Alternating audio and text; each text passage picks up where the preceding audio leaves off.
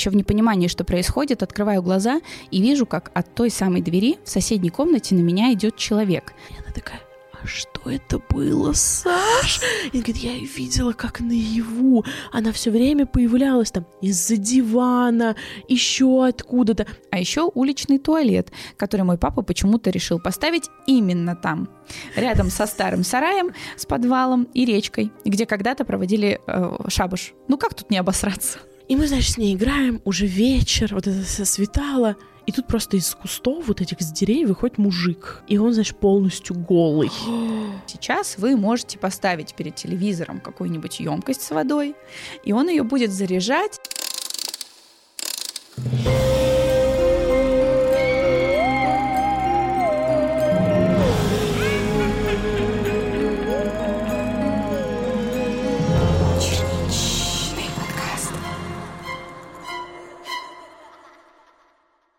Привет, интернет! Меня зовут Маруся Черничкина, и я рада приветствовать вас на Черничном подкасте.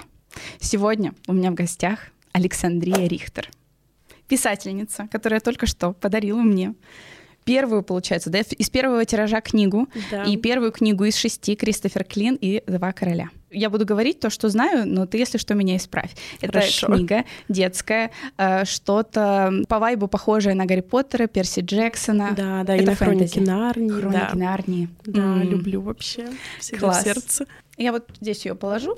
Вы, пожалуйста, запоминайте. Скрите. Обожаю просто. Вот, а еще, кстати, здесь положила для вас э, сегодня э, наушники, э, что, как они называются? AirPod Max под... Ну, в общем, это для вас. Надевайте, пожалуйста. Ой, это так мило вообще, просто какая-то супер милейшая история. Да, у нас тут есть такая небольшая внутриковая темка. Мы здесь оставляем наушники, чтобы зрители надевали и слушали подкаст. Ой, вот. это, это просто вообще как запредельная милота.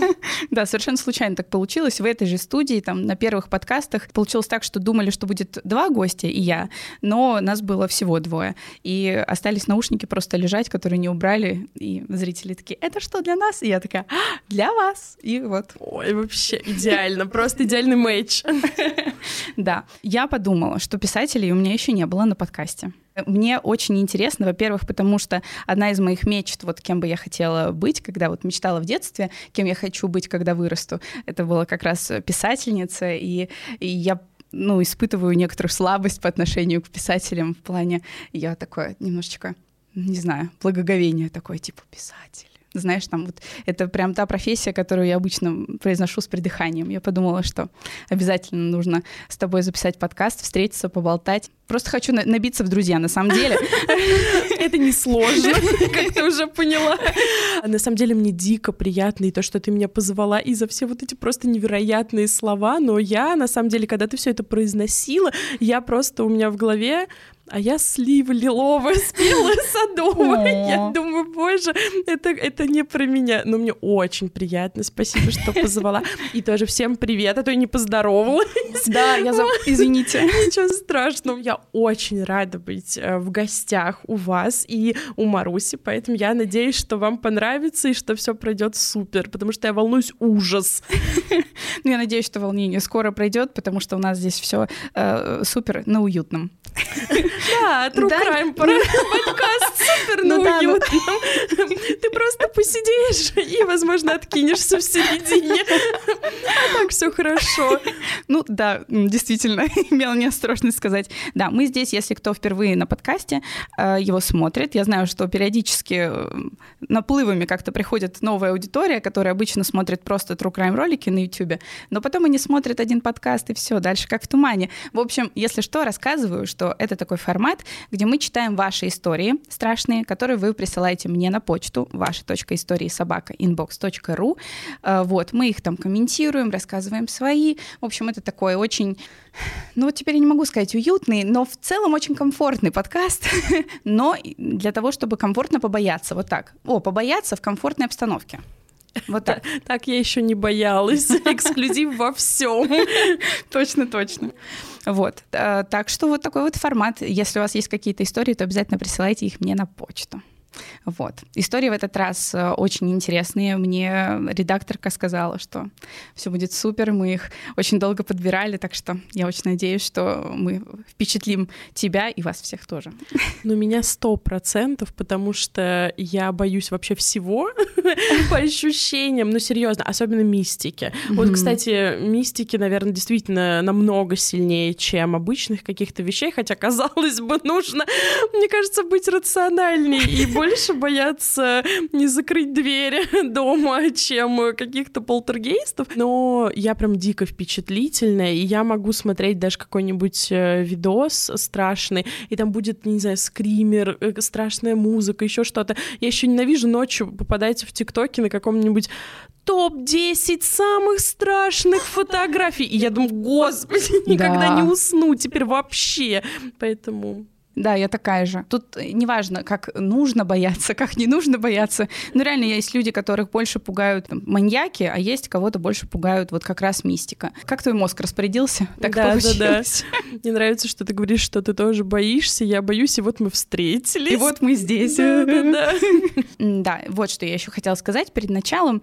В общем, я тут э, поговорила с человеком, который занимается подкастами, он записал кучу подкастов, и э, мы с ним вообще разговаривали разговаривали о том, как можно усовершенствовать подкаст, потому что э, я, когда начинала его, я его делала прям, ну, буквально на ощупь, и ничего не знала, и сама особо подкасты не слушала. Сейчас у меня уже есть небольшой опыт, я теперь, ну, в подкастном мире, можно сказать, я очень люблю подкасты слушать, и мне хочется как-то усовершенствовать структуру подкаста, но вот э, у меня не было понимания как. И тут я познакомилась с человеком, который хорошо шарит в подкастах, и я вас с ним, кстати, обязательно познакомлю, вот, но в другой раз. Мы с ним поговорили о том, что, возможно, стоит только мне читать истории, потому что вы к моему голосу привыкли, и к моему темпу речи, и все такое. В общем, в этот раз мы попробуем так экспериментально, чтобы только я читала. Хотя звучит, я понимаю, странно. Да, я, я знаю, я знаю, в комментариях напишут, что ты просто пригласила писателя, который не умеет читать. Все ок. Я поняла. Это просто такой топ-эксклюзив во всем. И, кстати, она не умеет читать. Поэтому читаю я. Нет, это, конечно, не так. Конечно, не К- так. Конечно. Конечно, не так. Что за слово? Я не понимаю. Напишите, пожалуйста, как вам хорошо это или плохо, потому что я буду опираться на ваше мнение э, при записи следующих подкастов. Вот. Так что буду ждать вашу обратную связь. Все зависит от вас. Вот, но в этот раз будем пробовать э, сделать так. Ну, я вообще, на самом деле, даже немного рада, потому что я просто дольше послушаю тебя, и такая, вот это так хорошо и замечательно, и не смогу сделать неправильное ударение, к примеру, поставить, да, к примеру, вот как сейчас предложение сформулировать не смогу. Так Ой. что я только рада. Да, ну да, теперь только я буду, получаться, ошибаться. Блин, я поставила себя в эту ловушку. За что-то надо платить. Получается так. Привет, Маруся, ее загадочный гость или гости. Смотря и слушая твои подкасты, никогда не могла представить, что буду той самой, которой найдется что рассказать. В мистику я не особо верю, но слушать безумно интересно. Так я думала до 13 августа этого года, пока не ощутила на своей шкуре то, что все еще не могу объяснить. К слову, я обожаю триллеры, фильмы ужасов, мистические истории, художественные и документальные фильмы о маньяках. Сплю я после такого отлично. Всегда так было. Посмотрела и забыла. Никогда не проецировала ничего на себя. Никакие кошмары мне не снятся, но один страх у меня все же есть. Я жутко боюсь темноты, когда ночую дома одна. В остальное время мне совершенно не страшно. Не знаю, как это работает, наверное, чувствую себя защищенной. Расскажу небольшую предысторию, плавно перетекающую в сам рассказ. Живем мы в большом частном доме с довольно большим участком земли, 21 сотка. Я, мой жених и моя мама. Так как площадь участка большая, есть лазейки, через которые можно пролезть к нам во двор. В моем детстве такое бывало часто. Однажды мной были замечены любопытные подростки, проникнувшие к нам, наверное, в поисках каких-то приключений. Мне было лет 10, наверное, когда с улицы в окно кухни мне постучали. Улыбались, махали двое не очень взрослых людей. Я была в диком ужасе. Потом они убежали. Больше я никогда ничего не видела лично. Слышала только шаги или бег. Думаю, отсюда и страх ночевать одной. А вот и сама история. Вышло так, что мой молодой человек должен был работать подряд 10 смен в ночь. А, все, я поняла. То есть, типа, 10 ноч- ночных смен, вот так. Угу. Обычно их максимум 2 или 3, э, и проходят они для меня уже привычно и спокойно. Несмотря на то, что мама всегда ночью э, дома и спит через пару комнат от нашей спальни, я все равно ощущаю небольшую тревожность. Спокойно я только, когда кто-то максимально близко ко мне. В такие дни в ход идет все, что может осветить комнату. Ночника у меня нет, так что я оставляю включенным телевизор или включаю гирлянду сверху, висящую под потолком. На восьмой день сна одной я набираюсь смелости, выключаю абсолютно все источники света и прекрасно засыпаю в полной темноте без страха. Горжусь собой. И решаю на следующий день повторить для закрепления результата. Засыпаю. И вот 13 августа, 4 утра. Сквозь сон я слышу, как громко хлопнула дверь. Я начинаю просыпаться от этого, параллельно слышу шаги. Еще в непонимании, что происходит, открываю глаза и вижу, как от той самой двери в соседней комнате на меня идет человек в длинной ярко-оранжевой футболке – Интуитивно с просонья я понимаю, что это чужой человек. Фонари на улице автоматически отключаются в 3 часа ночи, поэтому во всех комнатах было довольно темно. Но эта сама футболка была будто тем самым индикатором, по которому я понимала, насколько он быстро приближается. Я замерла, забыла, как дышать, вжалась телом в кровать, нервно вцепилась под одеялом ногтями себе в ногу. В голове миллион мыслей. Одна из них, что я забыла закрыть входную дверь, и теперь кто-то этим воспользовался. Ну вот так глупо умру, продолжаю думать я. Понимаю, что это мужчина. Все это время продолжаю смотреть на него с выпученными, полными страха глазами, ни на секунду не отводя взгляд. Он доходит до проема в комнату, где я лежу, и останавливается. Лицо подробно рассмотреть мне не удается. Вижу довольно высокий рост, крепкое телосложение, что я определила по его накачанной руке, которую он зачем-то приподнял. Остальное тело было скрыто под той самой длинной футболкой. Она была размера на два больше, чем сам мужчина. Сильно висела, снизу было прицеплено много значков, как раньше вешали на рюкзаки. На нем были брюки или джинсы темного цвета. Я поняла это, так как они тоже сливались с темнотой. Там, где он остановился, сбоку от него стоял письменный стол – из моей комнаты виден лишь маленький кусочек его. Основная часть стола скрыта за стеной. Этот мужчина начинает что-то класть на стол. Я отчетливо слышу звук, будто ключи или что-то металлическое. При этом смотрит на меня очень пристально, с тяжелым взглядом. Не знаю, как это объяснить, но я прям ощутила его взгляд на себе в ту секунду. Еще через секунду он повернулся боком и ушел за стол. В нашу комнату он, слава богу, не зашел. Только после того, как я поняла, что он скрылся за стеной, я вскочила, села, сняла с зарядки телефон, включила фонарик. Секунда раздумья, и я иду светить туда, где только что был незваный гость, не думая даже, что он мог остаться там. Но, как вы уже догадались, по спойлеру в самом начале вступления, там никого не оказалось. Все окна были открыты для проветривания, а входная дверь была заперта. Уснуть я смогла только, когда наступил рассвет. Мне кажется, что я где-то в середине настолько преисполнилась. Во-первых, э, мне очень понравилось, и было очень классно написано, потому что я в какой-то момент такая, это рассказ или это история? Ага. Вообще, я какую-то аудиокнигу сейчас твоим голосом прослушала, это было очень круто. С одной стороны, а с другой стороны, я такая, сейчас умру. Вообще, потому что, ну, честно, если бы это случилось со мной, я вообще не представляю, как вы это пережили, потому что...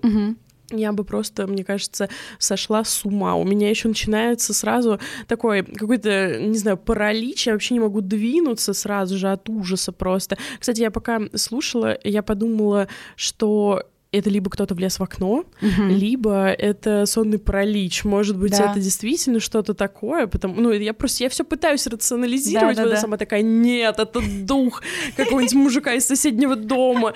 Но это вообще очень жутко, потому что никто не спрашивал, но расскажу.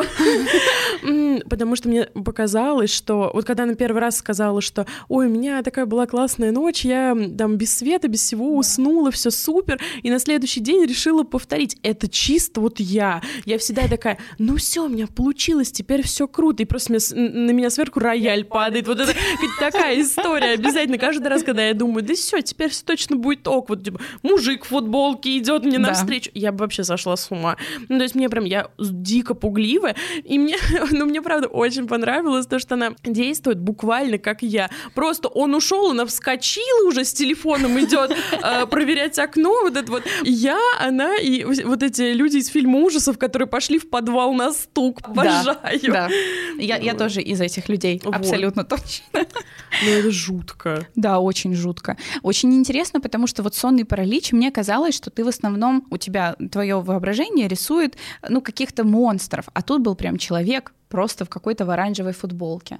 Тоже интересный момент с этими значками. А представляешь, если бы закончилось все тем, что она там вышла потом гулять э, со своим и парнем. встретила его. Да, человек. Я вообще которого... сошла с ума. Я это раз 30 повторю за сегодня точно. Я не знаю даже, что сказать. Слава богу, что ты не пострадал.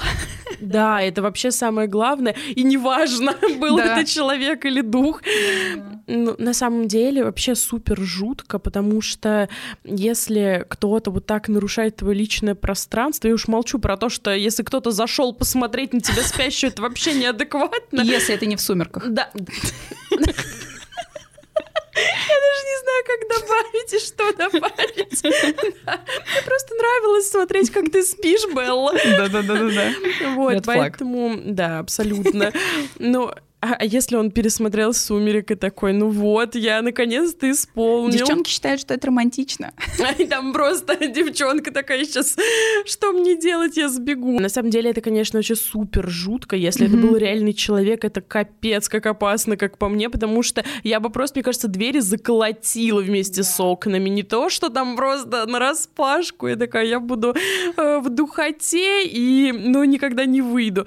Но, возможно, это правда был сонный паралич потому ну, что да. мне подруга когда-то рассказывала, вот у меня его никогда не было, я еще люблю вот так говорить, а потом вот сегодня ночью обязательно он придет, и она мне рассказывала, что она тоже видела, и она видела один раз, она сказала, что она просыпается, а у нее на кровати сидит э, как будто бы бабушка, не ее, а просто какая-то бабуля в таком каком-то тоже платочке, э, в какой-то цветастой одежде, вот тоже оранжевая, она пытается, ну, как-то подняться, у нее не получается, и просто бабушка поворачивается, а у нее там нет лица, там просто какая-то зияющая чернота. О!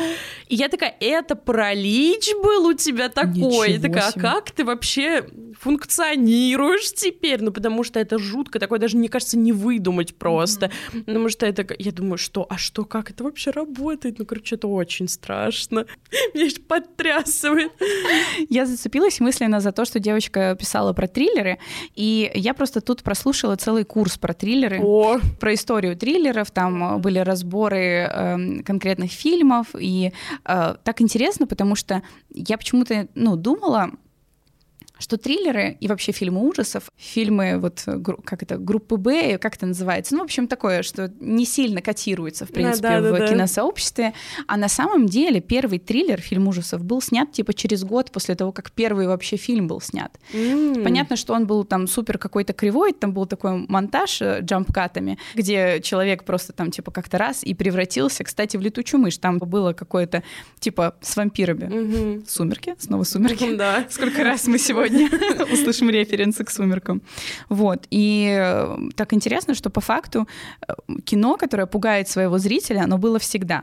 Вот. И в этом жанре пробовалось огромное количество различных классных очень э, кинорежиссеров, которые вот хотели экспериментировать именно mm-hmm. с этим жанром и в принципе в кино. Поэтому не так уж это и зашкварно снимать такое кино. У меня, во-первых, подруга есть, которая, мне кажется, пересмотрела все фильмы ужасов вообще в мире. Ну, там какая-то просто такая стальная психика, о которой мне только мечтать, потому что вот ее вообще ничего не берет. Она смотрела самые вот какие-то супер страшные до самых просто легких, но я смотрела не так много, но мне кажется, что меня пугали все вообще. Вот при том, что я каждый раз думаю, да ладно, не страшно будет. И в итоге я просто такая кровь с неба, прям с неба. Ну, то есть, ну что это такое вообще? Но на самом деле это а, один раз мне не очень было... Ну вообще, единственный, наверное, фильм ужасов, который я не боюсь, это «Крик». Ага. Я не знаю, почему. Он мне вообще с детством ассоциируется. Это маска, которая везде была на всех праздниках. Ну, да. Вообще, что это за история? Шарики, мир Мишка и маска Крика, покупайте. И у меня просто с детства маска Крика ассоциируется, ну, летний вайб Комфортик. Да-да-да. Мы с мамой за мороженым идем, все хорошо.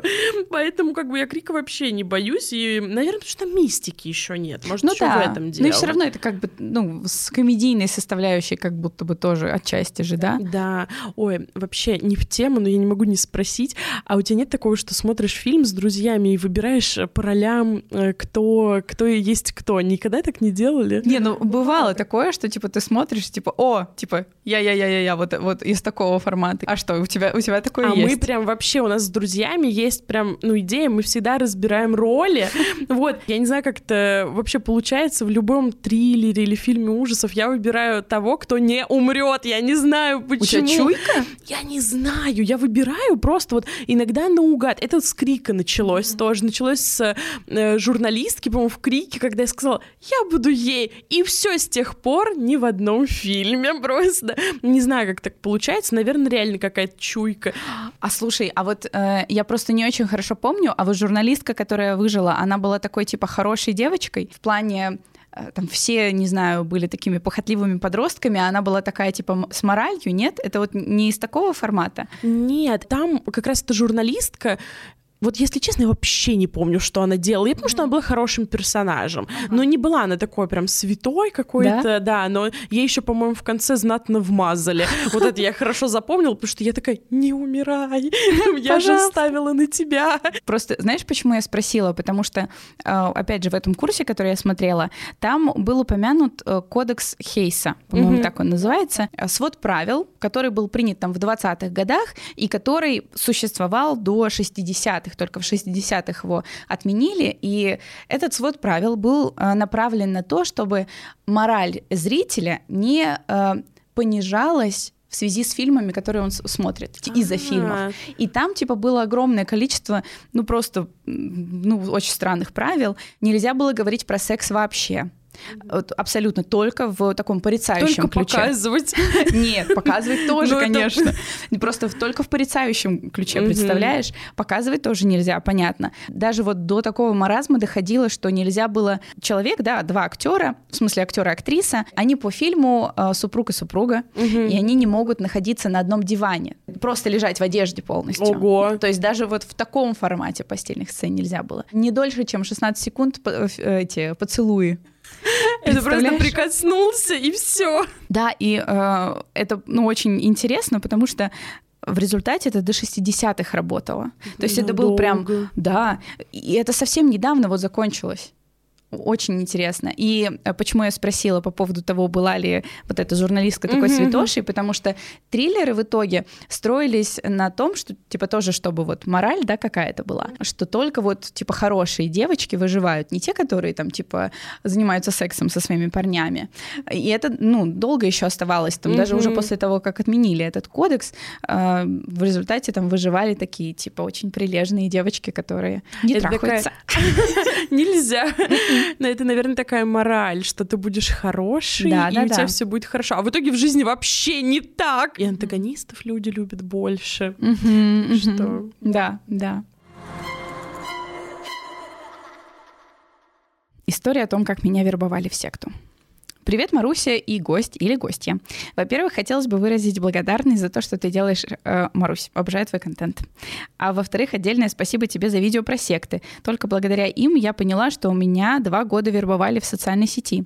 Здесь я расскажу об этой вербовке длиной в два года. Ну что ж, приступим. Я всегда была человеком религиозным, но в конце 18 года конкретно ударилась во все это, доходила до маразма. Все постепенно стало переходить в фанатизм. В один прекрасный день я наткнулась э, в каком-то паблике на видео с кричащим заголовком, дословно не помню, было что-то богохульное. Я открыла это видео и услышала много вещей, которые противоречили всему, во что я верю. И мне хотелось сейчас же поговорить с автором этого ролика и доказать ему, что он не прав. Я нашла его через ссылки в описании, накатала ему поэму с вопросом, как он может говорить такие вещи о Боге и откуда он вообще это все взял. У нас завязалась беседа, и многое из его слов стало казаться мне логичным. Он с легкостью мог ответить на все мои вопросы, параллельно рассказывал о своем представлении о мире, у него было что-то вроде своей личной религии. И небольшая группа единомышленников, все так же в онлайне. Я вступила в эту группу и с интересом читала все его посты.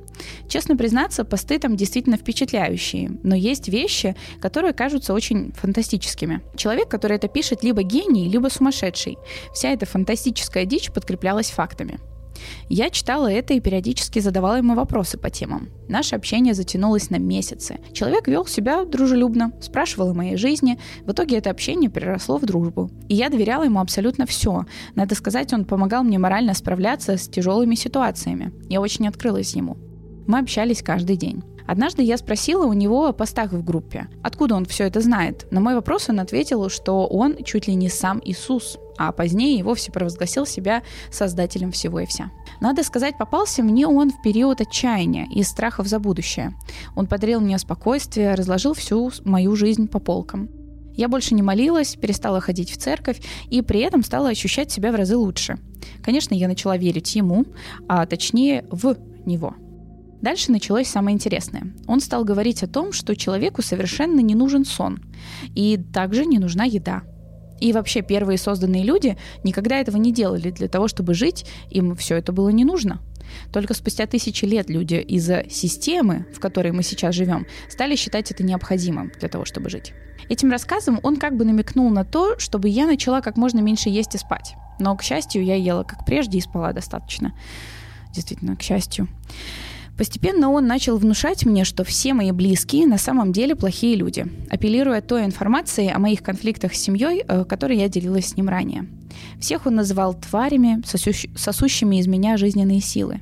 Разговоры дошли до того, что он настаивал на том, чтобы я бросила свою семью и уехала к нему, для того, чтобы вершить благие дела и спасать этот мир от конца света и неминуемой гибели всего человечества. Мой мозг постепенно начал включаться, и я свела наше общение на нет – еще несколько раз он объявлялся в моей жизни, говорил о том, что я умру со всеми недостойными и никогда не смогу переродиться. Я могла бы рассказать кучу всего, что происходило в момент общения с ним и к чему меня подталкивали, но хочу подвести к главному. Все эти годы, а точнее четыре года, из которых два он ежедневно мыл мне мозги, и еще два года, в течение которых он периодически давал о себе знать, я постоянно думала о том, а что если все, что он говорит, правда? И только когда я наткнулась на ролики о сектах, в твоем исполнении, Маруся, я поняла, что меня вербовали классическим способом. Во-первых, я была в отчаянии, что делало меня уязвимой. Ему было достаточно дать то, чего мне тогда не хватало. А мне не хватало понимания, и он мне это давал. Во-вторых, он пытался ограничить мои приемы пищи и сон для того, чтобы мой мозг плохо функционировал, и я стала более подвержена влиянию. И в-третьих, он пытался оградить меня от семьи, чтобы никто из близких не мог вернуть меня в адекватное состояние. В-четвертых, он накопал на меня кучу информации, а точнее я сама ему обо всем рассказала. Если бы я вдруг захотела уйти, он мог бы использовать это против меня. Это вот буквально все, что я хотела сказать, если честно, и про сон, и про еду, и про оградить от семьи. Спасибо тебе, Маруся, что ты есть, ведь благодаря твоим роликам ко мне наконец-то пришло осознание всего ужаса ситуации, которая на самом деле происходила со мной столько лет. Меня будто окатили холодной водой. Я не могу сказать, что мне от этого стало легче, ведь этот человек периодически появляется в моей жизни. Не знаю, было ли крайнее его появление последним. Боюсь, потому что рассказала ему больше, чем нужно. Боюсь, что он однажды решит использовать это против меня. Но теперь я точно знаю, что человек лишь хотел сделать меня своим адептом. Надеюсь, что его секта не разрастется никогда. Сейчас в ней немного людей. Извиняюсь за столь длинную историю и благодарю за внимание. Бесконечно люблю. Спасибо большое. И я тебя люблю. Фух грустно. Мне кажется, я столько всего почувствовала в этот момент, и меня это не испугало, мне скорее стало... У меня какая-то, знаешь, злоба просто появлялась, mm-hmm. потому что на таких людей, естественно, не на девушку, потому что, во-первых, ой, я очень рада, что с тобой все хорошо сейчас, я надеюсь на это. И мне кажется, что тут очень важно не винить себя за то, что ты там сливал какую-то информацию про себя и прочее. Просто теперь как бы ты знаешь, что так делать нельзя. Но это, конечно, супер опасно. Вот да. кому-то что-то говорить в интернете, личное. И ну я понимаю, почему так происходит. Действительно, когда вот то, что она сказала, то, что нужно было понимание какое-то и, видимо, безопасность какая-то, и она нашла в этом человеке. Просто жалко, вот настолько жалко, что вообще существуют люди, готовые воспользоваться этим. Просто хотелось бы думать, что таких людей либо ты не встретишь, либо никто из твоих знакомых, и вообще их нет. А оказывается обычно, что они вот просто, за, знаешь, за любой дверью, просто джекпот, который ты э, вытягиваешь или выигрываешь. Ну, то есть это ужасно просто. И но мне нравится, вот правда, молодец, потому что она просто такая, я ела, спала нормально, да. вообще все. Мне кажется, это, ну вот в какой-то такой, если более повеселее говорить, то мне кажется, что стоит эм, отметить то, что она, во-первых, не повелась на это, да. во-вторых, да. она прям вообще очень хорошо держалась, и да, там это, ну, как 4 года длилось, mm-hmm. это вообще огромный срок. Там уже можно было квартир переписать, мне кажется, 30 раз на него, вот, но э, мне кажется, что вот это нужно как опыт какой-то воспринимать, что вообще, и рассказывать всем, что нет, это ужасно, и, блин, кошмар, что это вот происходит в 21 веке вот-вот. Угу. Вообще 2018 это недавно совсем. Но культ бога это вообще что? Ну, в плане, я имею в виду, что он ей сказал угу. и говорил, что вот он там чуть ли не создатель, это вообще так странно кошмар. Просто. Да, ну это определенный тип людей, который вот этим занимается, действительно. Но это, это действительно очень опасно. Я тоже очень рада, что с тобой все в порядке. И я надеюсь, что это никуда дальше не пойдет. И вот он последний раз тебе тогда написал, и все, он исчезнет уже из твоей жизни.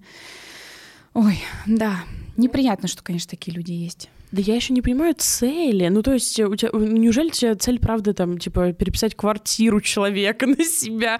Ну, серьезно, вообще. Ну, мне, ну, мне кажется, еще такое вот больное эго, знаешь, да, которое наверное, такое да. очень хочет вот этой подпитки и почему-то находит э, эту подпитку в том, что ты просто говоришь людям «я бог». И они в тебе верят, в тебя верят. Ну, знаешь, у меня в нулевых двоюродную сестру реально вербовали все, кто. Серьезно? Да. И причем это было так странно из разряда.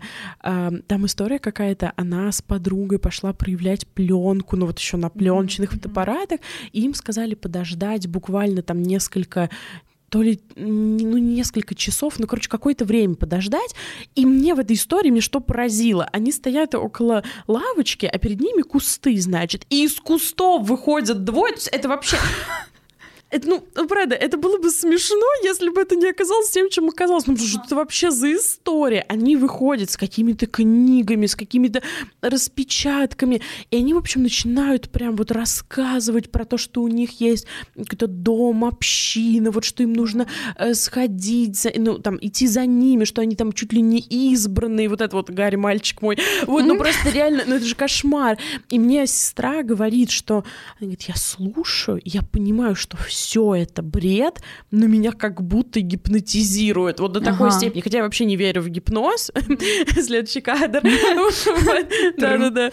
Но мне кажется, что, может быть, знаешь, какая-то тембр голоса, ну, какой-то да. специальные какие-то уловки, возможно, есть психологические, чтобы тебя заманить, и они убежали.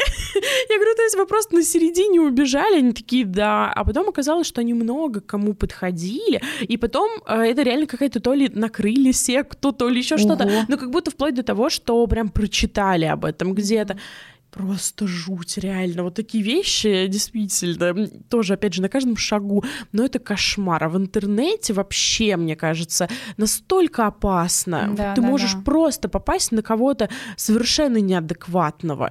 И нам не только те все, кто будет вербовать, а вообще не понять, что делать. Поэтому нужно всегда, мне кажется, единственное, вот о чем думать, это вот личная информация, еще что-то.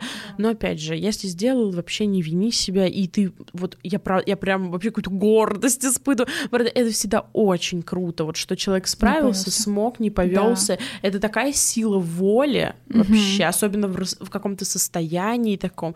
Не, это вообще, это просто да, да. Молодец. Но в интернете действительно очень хочется в очередной раз воспользоваться этим, этой возможностью и сказать, что, пожалуйста, охраняйте свои личные данные, не распространяйте свой номер телефона, э, не знаю, там, ну, короче, я бы вот я бы даже и фамилию свою настоящую бы не писала никогда. Ну, в общем, я максимально пыталась э, оградить интернет от э, моей э, приватной информации, потому что это все слишком опасно. И нафиг надо. Я буквально вчера поменяла номер телефона. так что да, мне кажется, что, эм, ну, это, конечно, это, это вообще не весело. Вот да. что я хочу сказать. Это правда не весело, поэтому просто оберегайте это, чтобы ничего угу. такого не было лишний раз. Да. Я вот еще хотела спросить, я просто люблю смотреть триллеры и вообще фильмы mm-hmm. ужасов, потому что для меня это своего рода, как бы это, наверное, странно не звучало, но я в этой истории черпаю вдохновение для там своих каких-то, например, видео. То есть я смотрю на структуру и так далее. А хотела спросить, чем вообще вдохновляешься ты? Ой, я на самом деле, вот я, я люблю этот вопрос, потому что я вдохновляюсь своей жизнью. Она у меня, вот без шуток, похожа на какой-то мюзикл, потому что у меня э, может случиться просто куча всего невероятного, и даже то, что для других людей будет казаться, ну, об, обычный вторник, а у меня наоборот, я просто такая, боже, как это возможно? Ну, то есть э, я всем рассказываю эту историю, что я в детстве скользнулась на банановой кожуре и чуть не упала в люк. И более муль- мультяшного сюжета в жизни вообще вряд ли существует. Поэтому после я такая, ну, значит, будем жить как в мюзикле. Еще секунды, я и 40 моих слонов станцуем. Потому что, ну правда, у меня действительно вот на неделе может произойти столько, сколько просто, там, не знаю, за год у моей мамы не происходит. Она, и мы с ней созваниваемся, она такая, Саша, я вообще не понимаю, ты там где? Ты в Москве или ты в каком-то Диснейленде? Не в смысле, что это всегда супер, там что-то позитивное, ага. но просто этого так много, и я, видимо, еще это воспринимаю, как, знаешь, как будто я уже там 20 с чем-то лет снимаюсь в фильме имени себя. И это мне помогает, и это очень меня вдохновляет. А вот Кристофера я писала вообще, мне кажется, опираясь на детство, на выдумки в детстве. Я вообще часто что-то выдумывала. Не в смысле, что вот знаешь, когда есть, э, когда патологически врут люди, а у меня наоборот, вот я могла там мы в деревне где-нибудь с мамой идем, и вот мы идем по лесу, и я такая, мам, а вот если бы здесь, там, к примеру, были гномы, а здесь вот а, там были бы эльфы, и я начинаю это раскручивать, раскручивать, и мама в какой-то момент такая, вообще, это что, ты мне что-то рассказываешь, ты где-то это прочитала? Я говорю, нет, это я сама, вот, а я это прям, знаешь, вот как будто вижу, вот мне это настолько нравится, как будто это у меня в голове, знаешь, как, как будто я через очки смотрю, а там другая какая-то реальность. И вот поэтому я вдохновляюсь больше чем-то таким. И я не, знаешь, стараюсь не вдохновляться, там, к примеру, коллегами, потому ага. что я боюсь что-то украсть очень. Mm-hmm. Вообще, вот я понимаю, что есть вот это кради как художник, делай, да, но... что нужно, понятно. Но понятно, что в мире там определенное количество сюжетов, и я там не изобретаю велосипед в Кристофере, но не хочется, хочется, знаешь, вот что-то свое привнести, вот, а коллег я просто поддерживаю, потому что, как бы, это всегда приятно и нужно делать, вот. И я стараюсь, да, больше к себе, вот на свою жизнь, что-то такое, да. Очень тебя понимаю, кстати, вот с этой фразой по поводу того, что не хочется вот красть. Я в результате, я очень люблю true crime контент, но mm-hmm. я не могу никого смотреть на русском, потому что меня и так-то сравнивают с кем-нибудь. Но я, во-первых, ты тяжело это, ну, я, я буду говорить про себя, я тяжело это воспринимаю, потому что мне всегда хочется же быть какой-то вот особенной снежинкой, понимаешь? Сравнение именно да, тяжело. Да, да, да, да. Угу. Мне вот хочется, чтобы вот я была вот отдельно, чтобы меня вот как-то воспринимали, ну, в, в отрыве, чтобы вот я была вот цельной какой-то. Угу. А когда сравнивают, я понимаю, почему это происходит, но как бы вот что-то внутри меня, я такая типа, да блин, ух. А, а я еще просто очень эмпатичный человек, угу. и э, если, например, я кого-то начинаю смотреть, то я моментально перехватываю, вообще даже в жизни, если я общаюсь с кем-то, я сразу же перенимаю какие-то там словечки, да. движения, просто То сразу же. Самое. И, соответственно, также происходит и на YouTube. Если я кого-то начинаю смотреть очень много, то я сразу же начинаю как-то тоже это отражать э, в своем контенте. Поэтому я и боюсь э, смотреть вообще кого-то, чтобы, знаешь,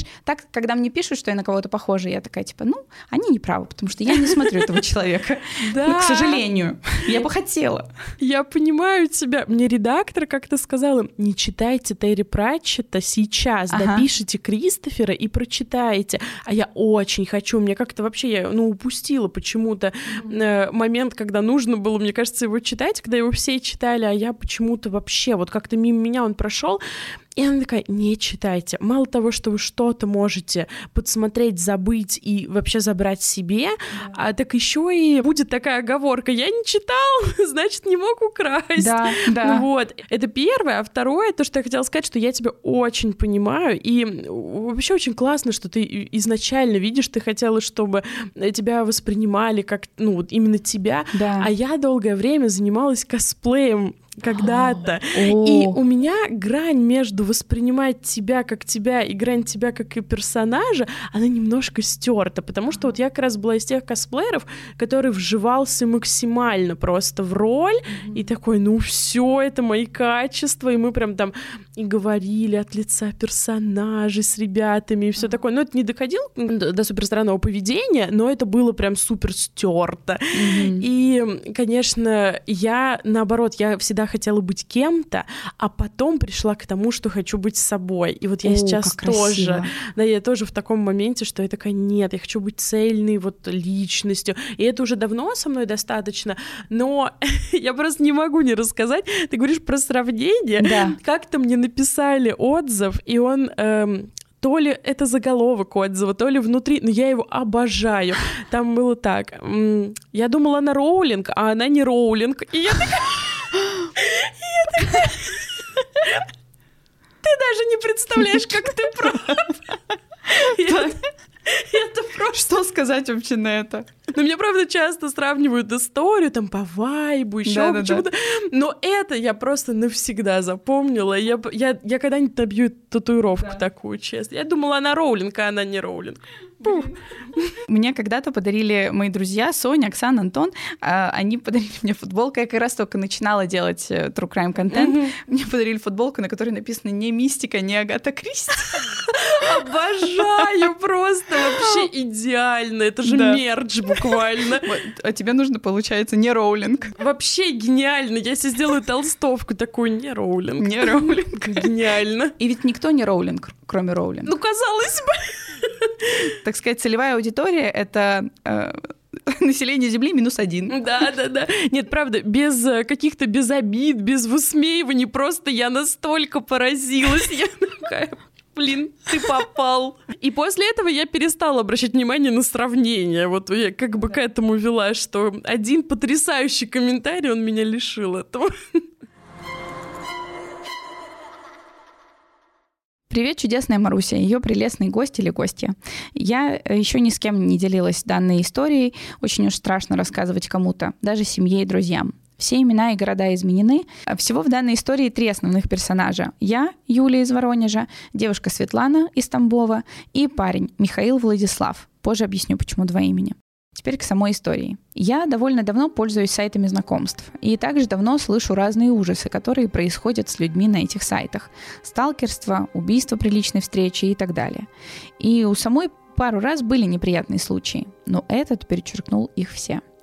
Есть такой сайт, назовем его просто СЗ, где ты можешь видеть, кто тебя лайкнул, и менять свою локацию в приложении, чтобы посмотреть на людей в других городах.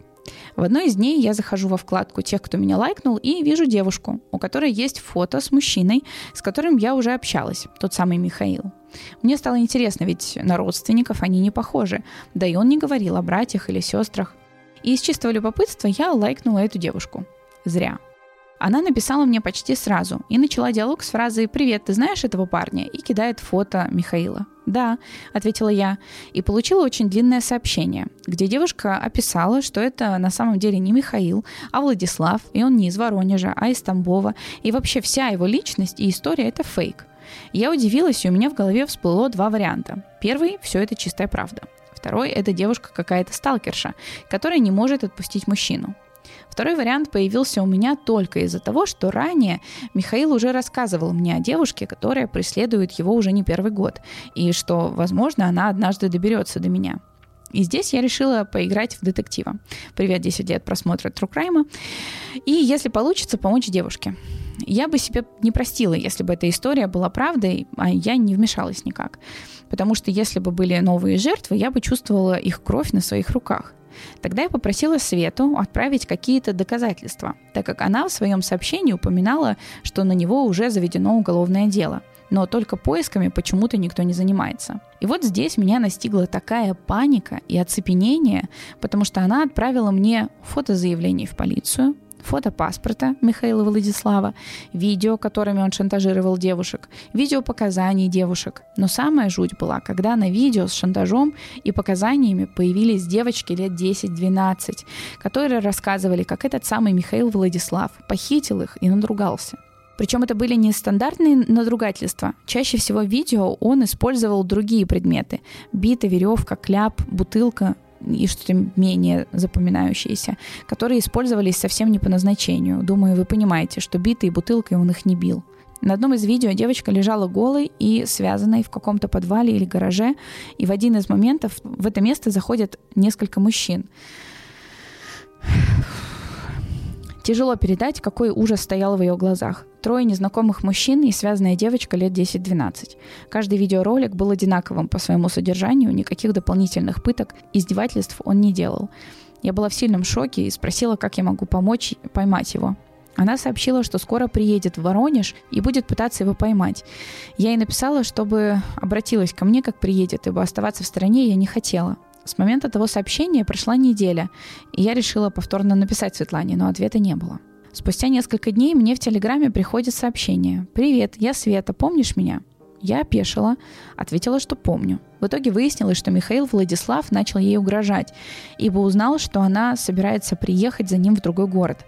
Она испугалась и удалилась из всех соцсетей, забрала заявление и переехала на новую квартиру в том же Тамбове, дав Михаилу Владиславу обещание, что больше не полезет к нему и не будет преследовать.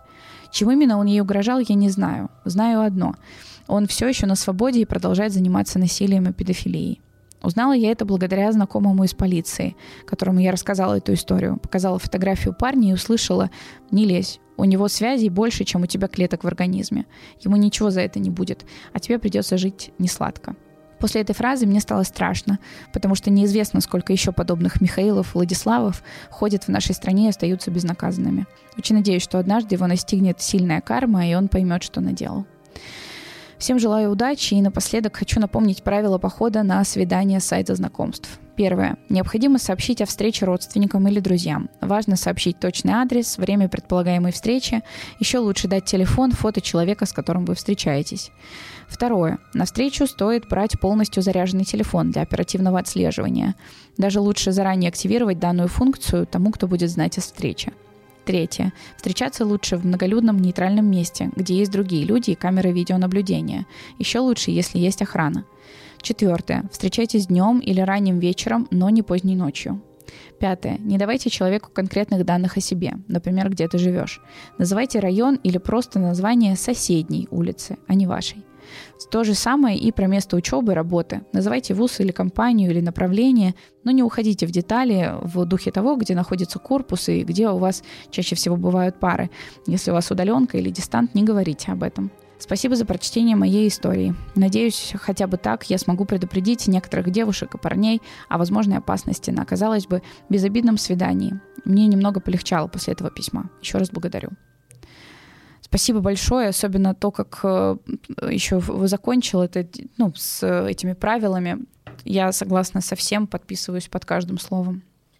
Это ужас. Да, вообще, на самом деле, ужас. Э, даже я не знаю, что сказать до такой степени, потому что во-первых, э, насчет правил, да, mm-hmm. это, это действительно очень важно. Вот, и меня просто поражает вот действительно, до какой степени ты никогда не знаешь э, вообще, с каким человеком ты знакомишься, адекватный ли он, неадекватный. Мне кажется, я просто вообще не предугадала концовку, да, да я даже середину не предугадала, mm-hmm. вот, а, потому что какая вообще какая жесть, ну, ну то есть э, я даже подумать не могла, что... Ну, я понимаю, что бывают всякие странные люди э, на сайтах знакомств, но обычно это люди, которые, знаешь, там э, просто какие-то сальности пишут э, или mm-hmm. просто странности, и ты их блокируешь сразу. Вот, ну, вот ну, такое, это... Я такого вообще никогда не слышала, во-первых. Во-вторых, это ужасно жутко просто. Как-то это самое прям тяжеловато, на самом деле. История действительно ужасная. Я очень горжусь тобой, что ты попыталась что-то сделать, что ты не осталась в стороне, что ты была готова помочь. Жаль, что вот вот так вот все в итоге, что у человека связи, и меня всегда это очень сильно раздражало, когда ты понимаешь там, что человек, ну, говно, а ты сделать ему ничего даже не можешь, потому что просто вот он дружит с сильными мира сего. Очень тяжело вообще. Мне и такой осадок неприятный после истории, знаешь. Да. Именно как-то хочется всегда верить действительно в лучшее. Хочется, знаешь, как-то не думать о таком. А потом вот ты сталкиваешься, знаешь, буквально на подкасте mm-hmm. с такими историями. Да. Тебя просто обратно mm-hmm. заталкивают в это, и ты такой, мир он такой, на самом деле да. тоже. Ну, понятно, что не весь такой, но mm-hmm. и такой бывает. И это очень тяжело, потому что, мне кажется, ну, вот носить специально вред другому человеку, знаешь, это да.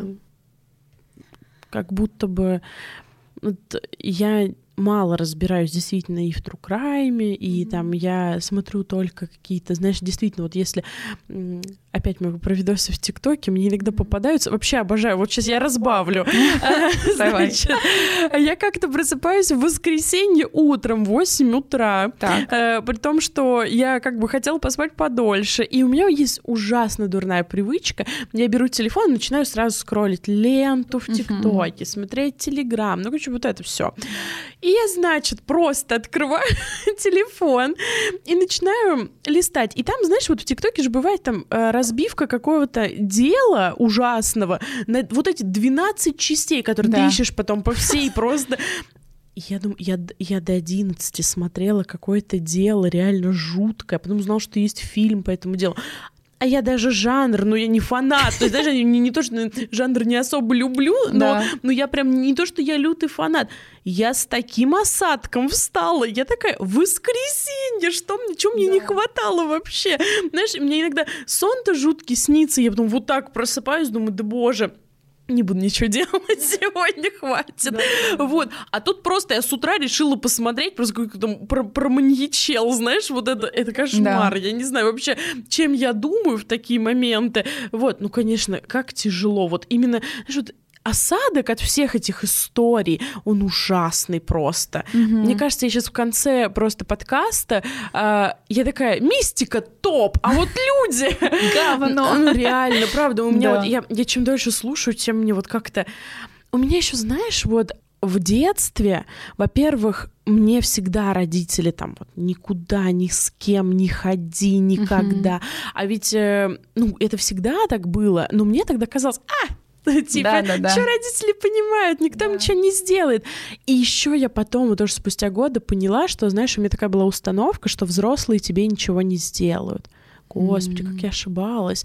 Ну, то есть, мне, слава богу, как бы ничего такого не было, mm-hmm. но просто сколько вокруг реально странных взрослых. Это не, не особо правильная установка. Да. То есть не надо как бы доверять всем взрослым, особенно если вы как бы ребенок.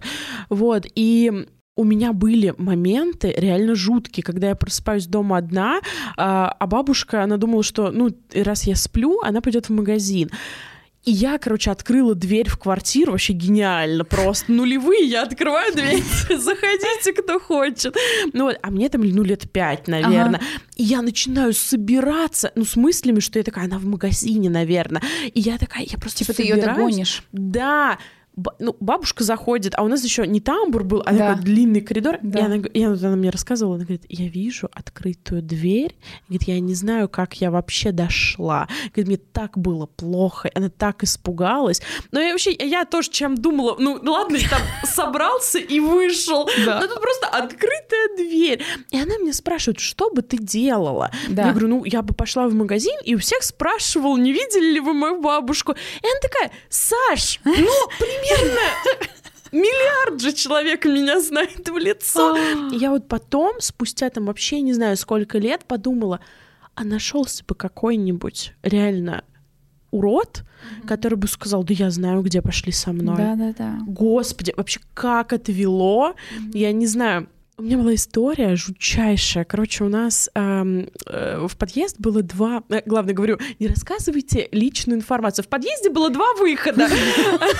Вот, а номер квартиры такой-то, деньги лежат на верхней полке. Заходите, сейчас дверь открою. Вот, это в моем стиле. Мы с подругой, значит, у нас там один выход из подъезда заколочен, значит, второй нормальный, через который все заходили. Вот там кто-то заколочен, там были такие порожки красивые, мы там играли в кухню, какую-то там еще. В общем, короче, во всякие странные игры, а напротив сад. И тут мое окно. Ну, как бы родители смотрели все время, там за нами, все, все в порядке. И вот этот сад, значит, там вообще ничего не видно, там и куча просто растений, ну и двор вот так по эту сторону. И мы, значит, с ней играем, уже вечер, вот это светало, и тут просто из кустов вот этих с деревьев выходит мужик. Так. И он, значит, полностью голый. у меня минус 5 на тот момент, и я ничего не вижу, слава богу. Ага. Вот, а подруга моя со стопроцентным зрением, она такая... ну, ну, как бы, ну, это вообще... А нам, ну, нам-то лет, я не знаю, ну, сколько, ну, 12, наверное. Ага вот я запомнила именно ощущение. Во-первых, я сразу заорала «Мам!» знаешь, да, да, да. хотя бы из-за кошки, потому что я вообще не поняла, что вообще происходит. Да. И он убежал сразу, слава богу, вообще. Вот. Я запомнила, что вот, на, вот прям после я пришла домой, я это рассказала родителям, мама такая, мама мне рассказала вообще, скорее всего, кто это был, что это вообще, ну не в смысле по именам, да, а в смысле да. вообще, что а, это за угу. странности у людей бывают, когда они вот так выходят, и ужасно. Я помню, у меня такое мерзкое, грязное состояние, хотя не я это делала, да. мне было так вот прям я прям помню, что я говорю, мам, можно я в душ пойду? Вот до такой mm. степени. Это, это было ужасно. Тут мне понравилось, что ты сказала вот эту фразу, ты как ты сказала по поводу того, что вот мир несправедлив. А вот нет такого, что мир несправедлив, поэтому там ты отчасти, например, находишь, может быть, для тебя это терапевтично как-то, когда ты создаешь свой какой-то мир, вот в книгах, например. Я, во-первых, хотела сказать, что не то, что я считаю, что мир несправедлив. Я ну, просто бывает. считаю, что у него, да, все-таки да. мне бы хотелось верить, что все прекрасно, но есть и такое. Вот. А насчет книг, да, это сто процентов терапия. Вообще всегда. Просто это, знаешь, это закрытие гештальтов. Это, это до, до абсурда, знаешь, когда ты в диалоге что-то кому-то не сказал, и ты такой, ну я в книге тебе все выскажу просто. Просто все. Вот у меня прям до такого бывает, что, знаешь, когда когда ты лежишь и такой, блин, я должен был ответить вот так, да. такая классная фраза пришла, вот, а, и, и ты такой, блин, ну я не могу отмотать время назад, а в книге ты все можешь, там вообще ты можешь что угодно сделать просто этим человеком, главное, чтобы он не прочитал потом, вот, и, знаешь, такая просто с абсолютно маньячным вайбом я это говорю сейчас. Не-не-не-не. Ну да, на самом деле это, конечно, вообще всегда терапия, как мне кажется. Ну, в моем случае точно, потому что у меня мне кажется, что вся вот серия, которую я запланировала с Кристофером, все шесть книг, э, они как будто бы я пытаюсь закрыть вопросы детства. Oh. Вот. И я как будто их прорабатываю, и знаешь, вот по после первой книги, во-первых, я думала, что выйдет первая книга, и мне станет легко. В общем, мне ни дня не было легко после выхода первой книги. А почему? Ну, потому что оказалось, знаешь, что это не так работает. Ты думаешь, что вот книга выйдет, и все, и ты ее отпустил, и она там да. продается, все замечательно. А тут оказалось, что тебе нужно просто максимально там самому в продвижении быть, самому заниматься очень сильно. А я вообще не маркетолог. Ну, то есть я прям, я такая, я хочу книжки писать. Вот моя, это, это моя мечта просто. Да. Знаешь, сидеть книги писать.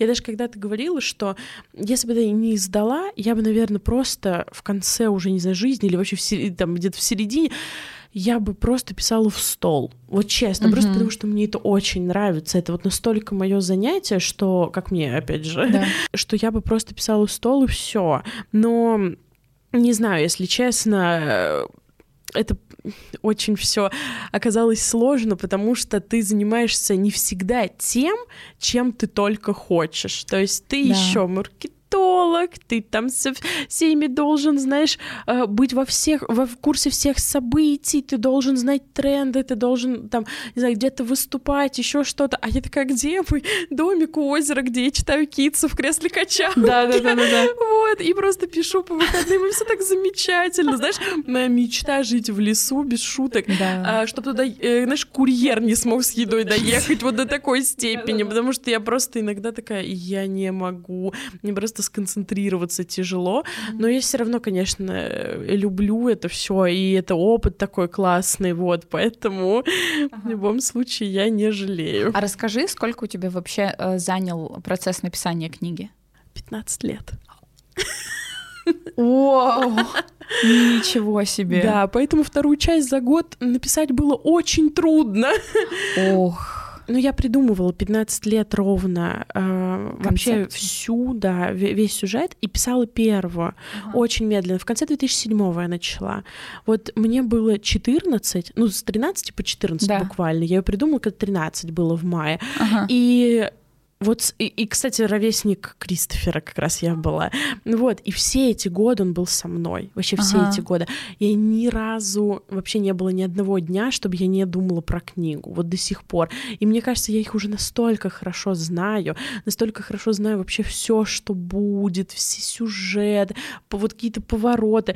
И у меня, знаешь, эм, у меня Кристофер в голове застрял э, в возрасте такого трудного подростка, Мгм. абсолютно мерзкого. Вот, и поэтому я каждый раз такая, «А, я больше не могу, хватит, остановись.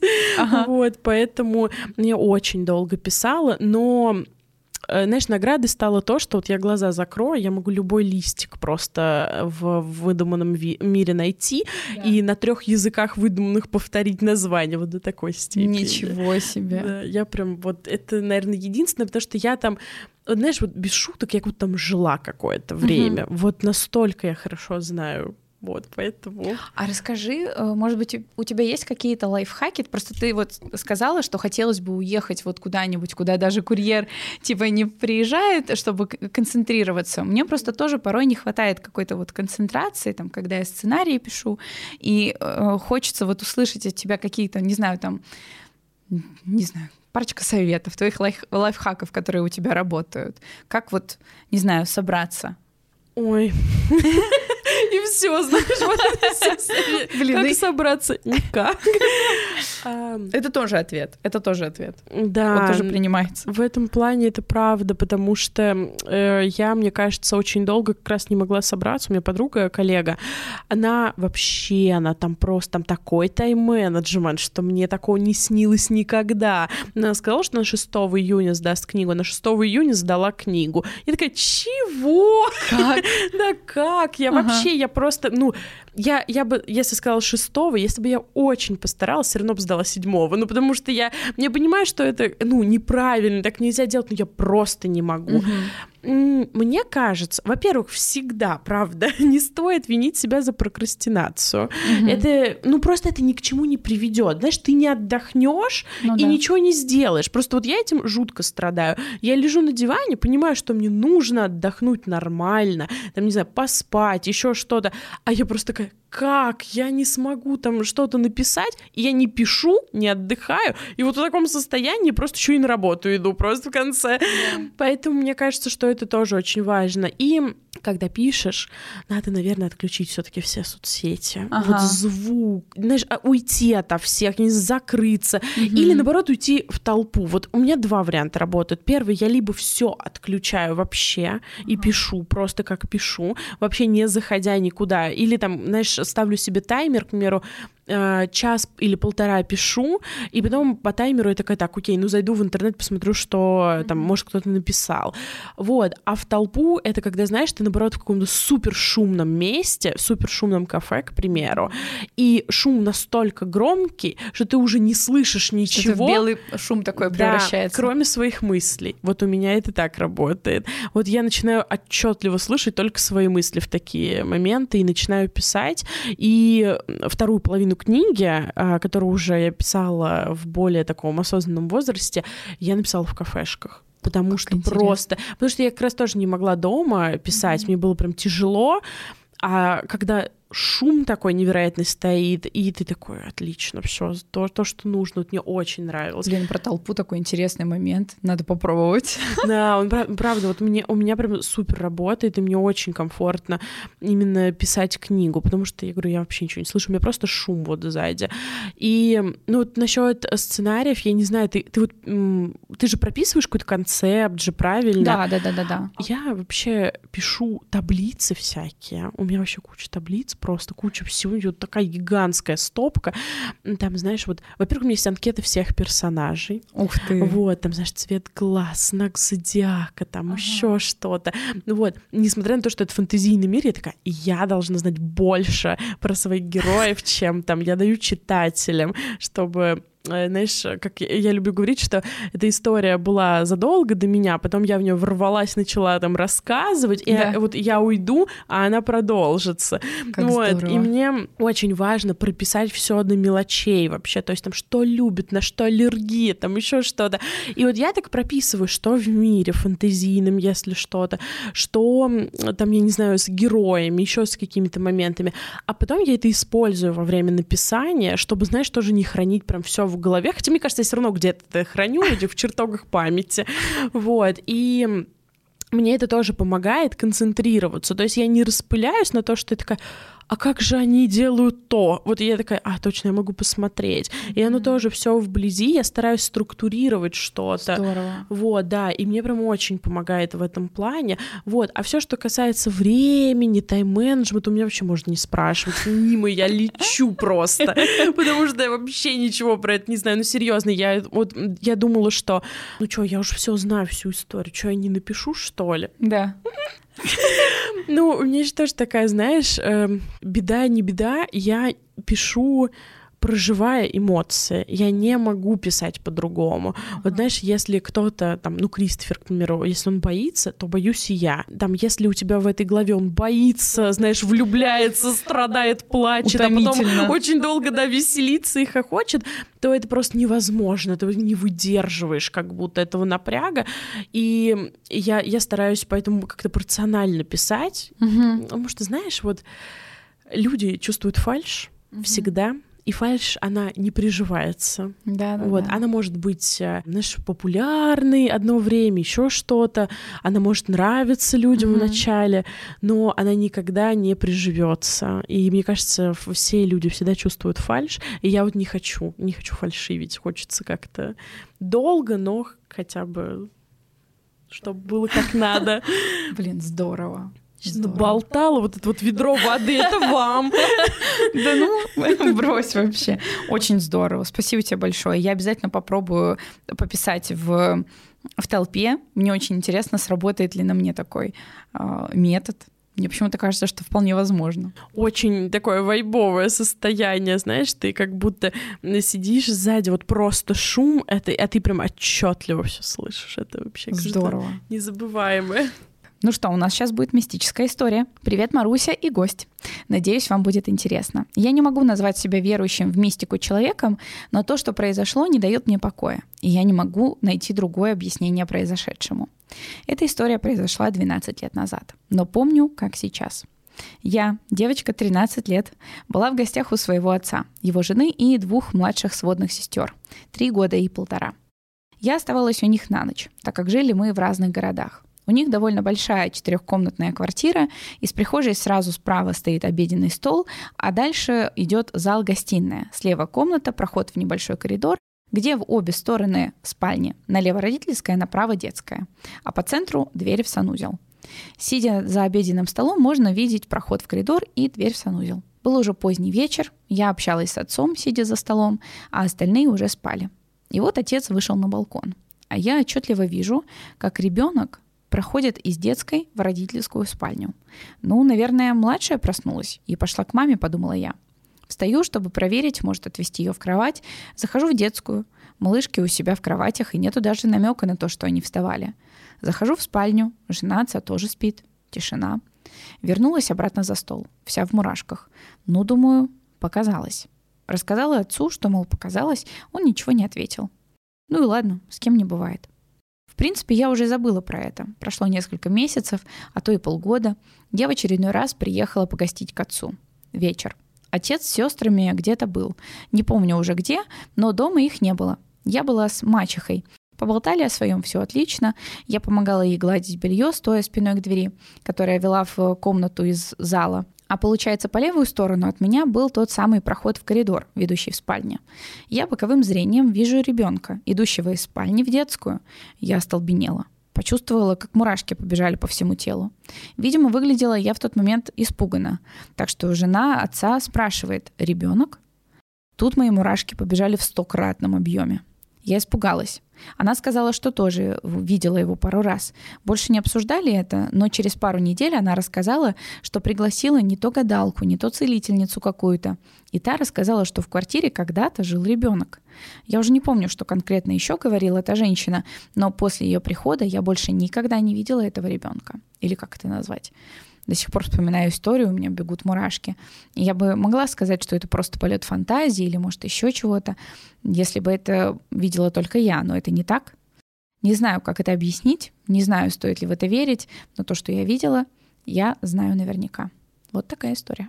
Я не хотела тебя перебивать в середине, но да. там, когда она говорит, что э, и идет ребенок, и я думаю, что ну это он проснулся, идет э, в спальню. И думаю, ну конечно, да-да-да, он и еще 10 духов, обитающих в этой квартире. Да ужас вообще просто. Вообще вот именно, мне кажется, какие-то духи детей, это всегда так страшно. Не поверишь, у меня есть история. Давай.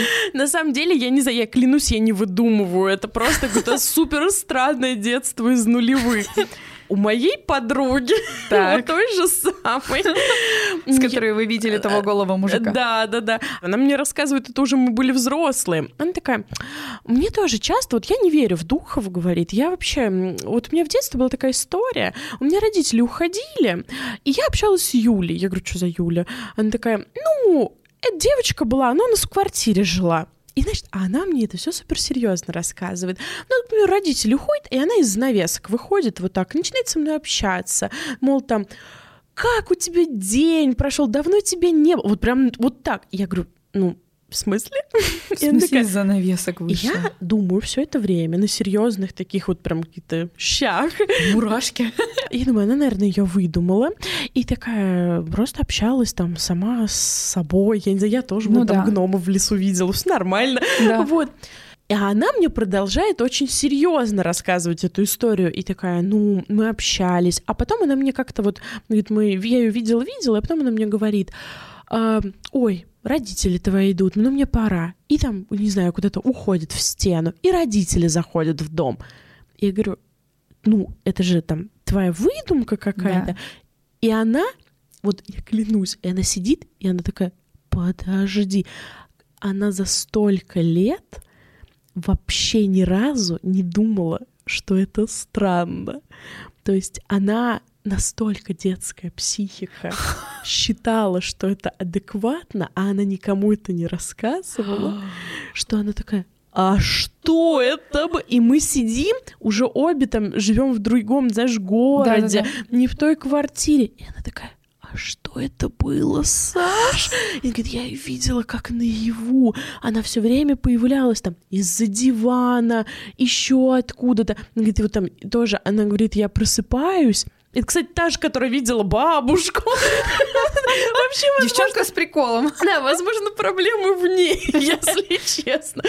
А, и она говорит, я просыпаюсь, а она вот прям стоит вот так смотрит на меня и такая, типа, пойдем играть. Вот, и они там все время общались. В общем, если она мне не наврала, ну, хотя это странно было бы, потому что, ну, так не сыграть, знаешь, когда она такая, подожди. Так вот, интересно, знаешь, что она никогда не думала, что это странно. Да, но она, видно, знаешь, ни с кем это не обсуждала. Да. И как-то вот мы это обсудили, и она такая, это что? Ну, я не знаю, мне кажется, я вообще, если бы я в какой-то момент поняла, что я общалась очень долго с кем-то, это да. вообще какой-то кошмар. Ну, ужас, на самом деле, потому что э, то, что она потом такая, мне домой, кажется, пора. И просто, знаешь, вот, просто черный фильтр, она вот едет домой с таким выражением лица. Ага. Вот, и мы потом еще раз это обсуждали, и она говорит, слушай, я до сих пор не понимаю, что это было, вообще не понимаю. Ужасно. Вообще жуть. жуть. Ну, там никаких историй не было, что, знаешь, вот кто-то там, ну, говорят же, там кто-то умер, ну, да. еще что-то. Это вполне может быть просто действительно, ну, как, ну, образ, который ее психика да, просто, да. типа, знаешь, для того, чтобы развлечь. Особенно учитывая то, что это был какой-то добрый такой образ, и который появлялся, когда она оставалась одна. Я хотела сказать, что, ну, с другой стороны, этот образ ей говорил, сейчас родители придут. Вот, А, ну, ну да. с друг- ну, нет, ну, опять же, Смотри, мы уже это забыли, такие, да нормально, а у нее было столько лет. У меня просто была история про Хейли Зега. Это девочка, которая, по-моему, ей было лет шесть, и она потерялась в лесу, и она провела там трое суток. Она была очень маленькая, у нее не было ни еды, ни воды, ничего. А это была огромная-огромная просто лесополоса. И э, она в результате говорила о том, что ей все это время помогала держаться девочка. И есть какая-то, конечно, мистика в этом, потому что когда-то в этом лесу пропала девочка, вот как раз такого возраста, но, скорее всего, она просто придумала себе вот образ. Это была девочка такая, она была, по-моему, даже постарше, что ли, или наоборот, помладше. Короче, не помню, там все детали были в этом видео. Хейли Зега, если что. Очень-очень интересное видео. Я просто сразу вспомнила про эту историю. Хотелось сказать, что вот действительно детская психика может выдавать такие штуки, особенно в стрессовых каких-то ситуациях, когда ребенок ну, находится один и очень переживает за, за это, о своей безопасности в том числе. Ну, знаешь, у меня была история, уже моя, но, но она просто странная. Она не про детей, а она про то, как я съездила в Египет. А, значит, э, там, когда подъезжаешь к пирамидам, э, ну, я брала экскурсию, нам экскурсовод говорит, никому, вообще никому, вот просто все сумки вот так держать, просто там телефоны не давайте. Я говорю, в смысле? Они такие, ну, они могут попросить там телефон сфоткать вас. Ага. Я такая, гениально вообще. Вот, Есть я- телефон с камерой позвонить? да, да, да, да, да. И, значит, нас прямо так сильно вообще, вот прям он такой, нет, вы и от меня не отходите, и там ничего не покупайте, ну вот просто, ну, свод правил.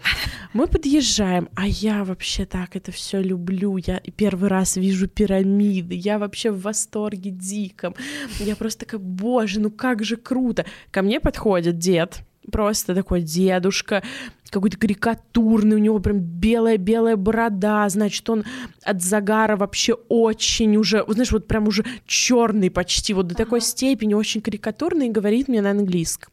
Такой, ты же приехала сюда специально? Я думаю, ну... э, ну, Так, вещи. Вот. Ну, вот сейчас на следующий вопрос, и я стою, знаешь, как э, просто... Гол как сокол такая. Да. И я говорю, ну да. И он такой, не ходи в пирамиды, тебе туда нельзя. И я я так, знаешь, не то, что я испугалась, но я что-то такая, я, я просто не этого ожидала. Я ожидала, там, не ходи в пирамиды, отдай мне кошелек. Вот, я думала, там такое будет. Ага. Вот. И я стою прям очень растерянно. И он, знаешь, начинает так улыбаться и говорит, вот не надо, тебе туда нельзя.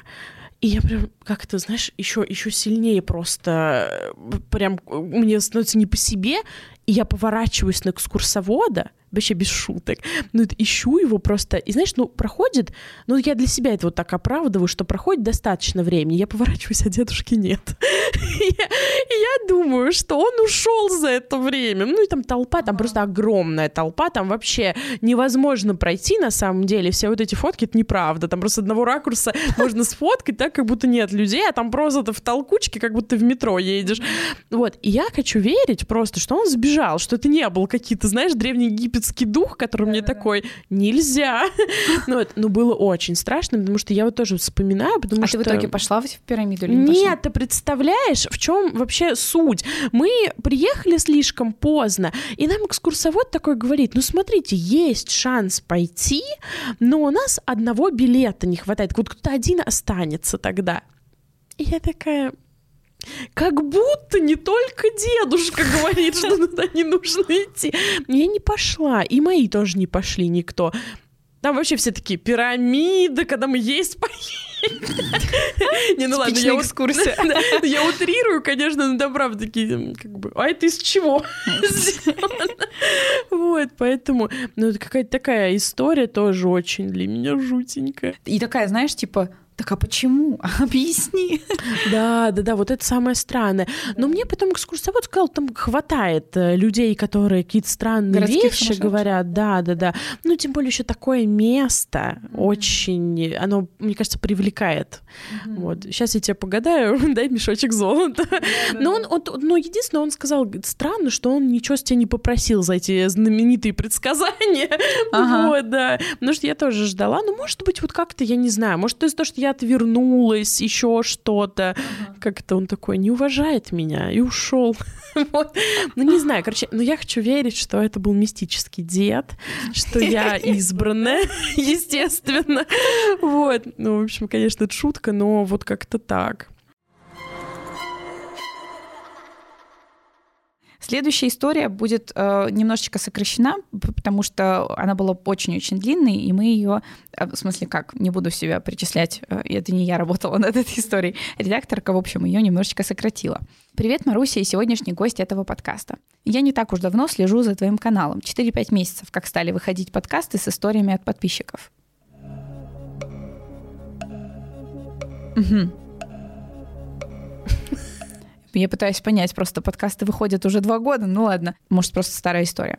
Меня зовут Эмма, мне 18, если это важно. Рубрика с подкастами пришлась мне по душе, и я часто их пересматриваю, параллельно занимаясь своими делами. Ты замечательный человек. Мне нравится то, как ты подходишь к ведению канала. Спасибо большое.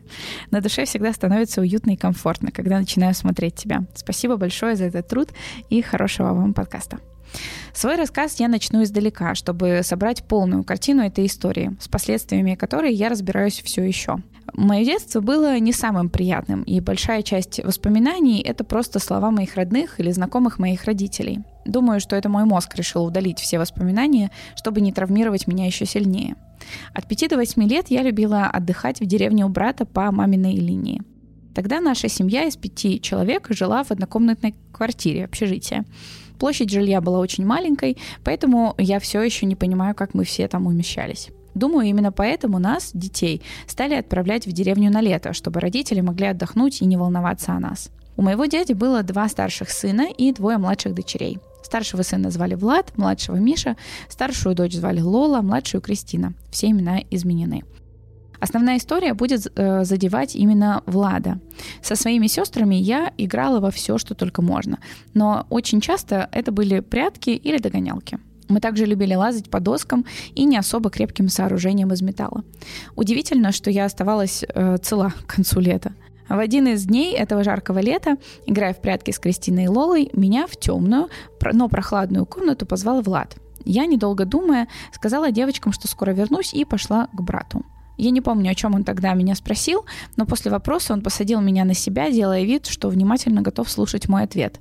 Я ничего не подозревая, все еще радостная и полной энергии, стала с ним делиться чем-то, как вдруг поняла, что происходит что-то не то. Он держал меня за талию и двигал своими бедрами, а затем мной самой. А в непонимании я начала брыкаться и слезла э, с него, встав на пол, сразу же рванула э, с этой комнаты. Я никому не сказала об этом, потому что все еще не понимала, что все, что происходило, это ненормально.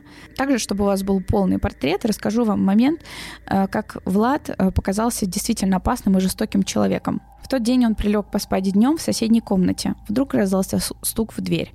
Я, резво спрыгнув с дивана, побежала открывать дверь гостю. Там стоял молодой человек, лет 25. Я открыла дверь, спросила, кого он хочет видеть. Он спросил, дома ли Влад, и попросил его позвать. Я разбудила Влада, и он вышел на веранду. Его не было буквально минут пять, как, зайдя обратно домой, он был невероятно злым. Заметив меня, глаза Влада запылали алым пламенем искренней ненависти. В тот же момент он схватил кипятильник и отпорол меня, оставляя на моем теле все больше синяков и ран. Пока он меня бил, он кричал, что я не должна была открывать дверь этому человеку и что во всем виновата была я. Я же, в свою очередь, не понимала, что плохого я сделала, ведь мне ничего не говорили. К сожалению, я проглотила тот поступок и снова никому ничего не сказала. Мне было страшно получить в ответ еще большую агрессию с обвинениями во лжи. Следующая и последняя история случилась в последний год моего пребывания в деревне. После того случая я поняла, что больше я никогда не хочу туда возвращаться. Начало августа, сезон ягод. Мы поехали в лес на весь день за брусникой. Спустя какое-то время после сбора ягод меня зовет Влад в другую сторону леса от родни, уверяя, что там больше ягод как по количеству, так и по размеру. Я уставшая, тут же встаю и думаю, как было бы здорово наконец-то собрать нужное количество ягод и уехать домой. Идя с ним вглубь леса, я не увидела ни одну ягодку. Думая, что они находятся дальше, я не стала задавать ему вопросов и молча следовала за ним.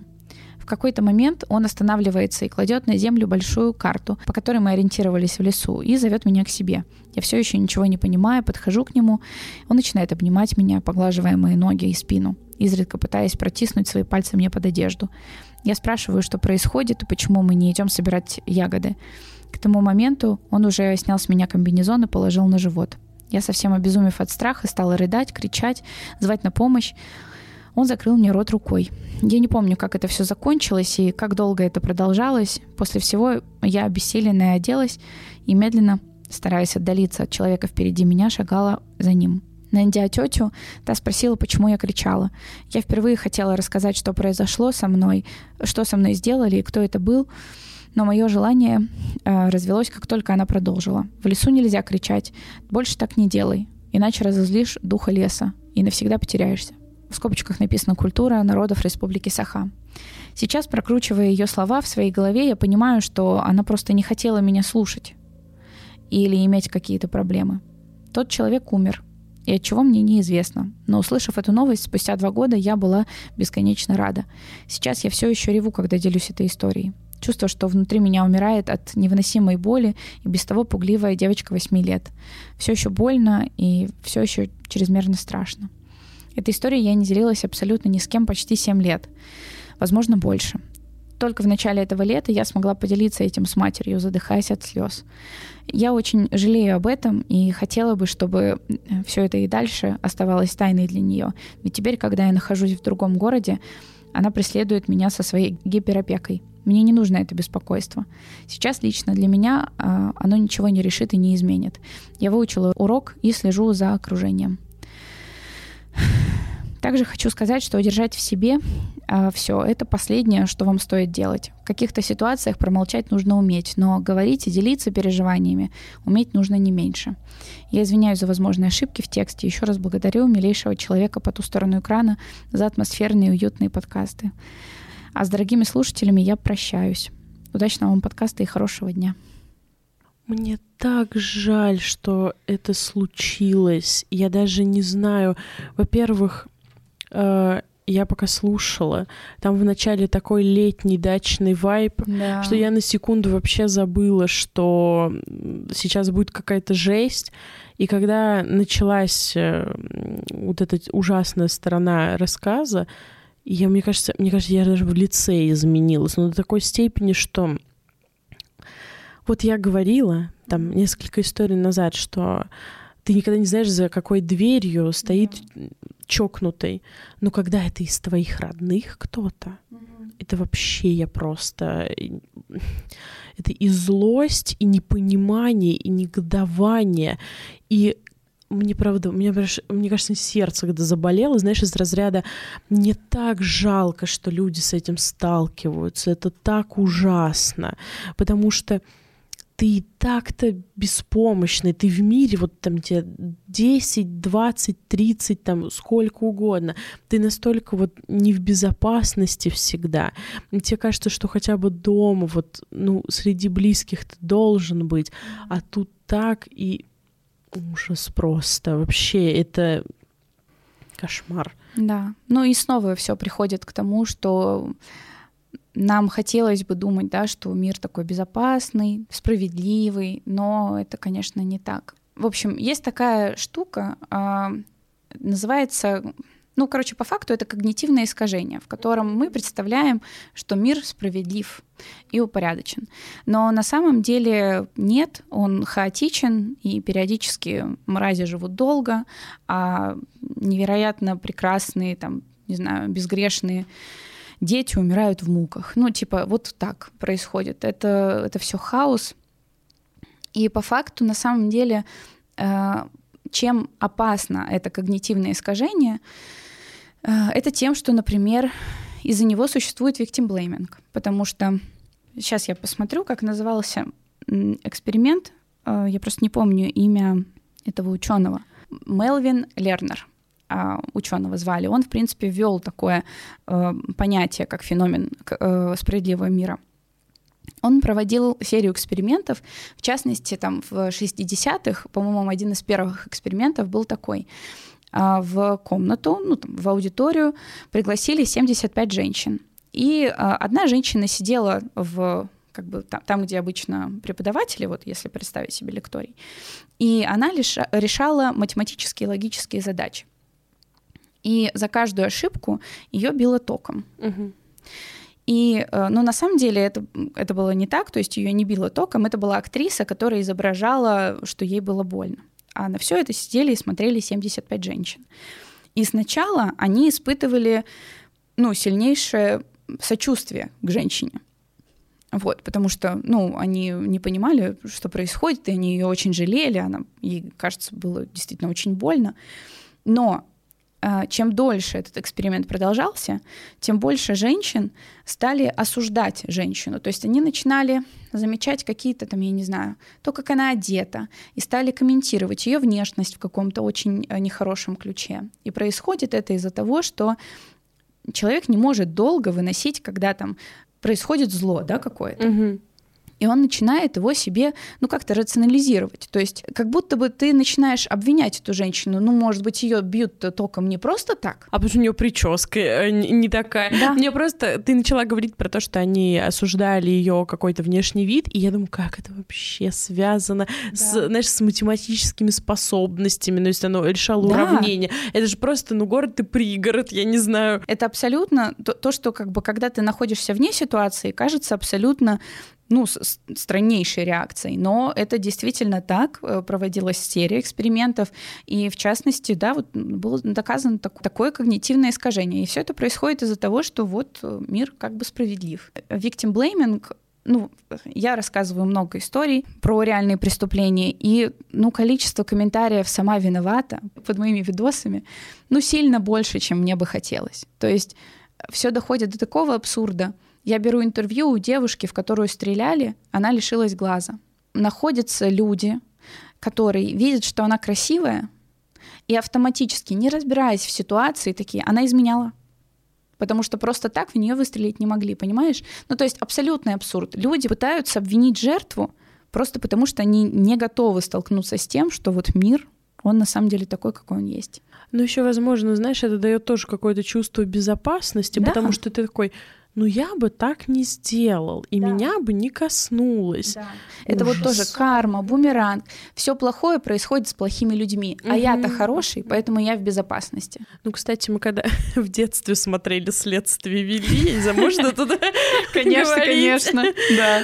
Мы когда действительно, во-первых, мы почему-то слишком часто смотрели эту передачу, и он мне бабушка тоже всегда говорила э, такую фразу, что это только кажется, что это там с другими людьми происходит, а произойти может с кем угодно. Да. Но я вот честно говорю, я тогда помню что свои ощущения, я такая, да ну ну вот не точно.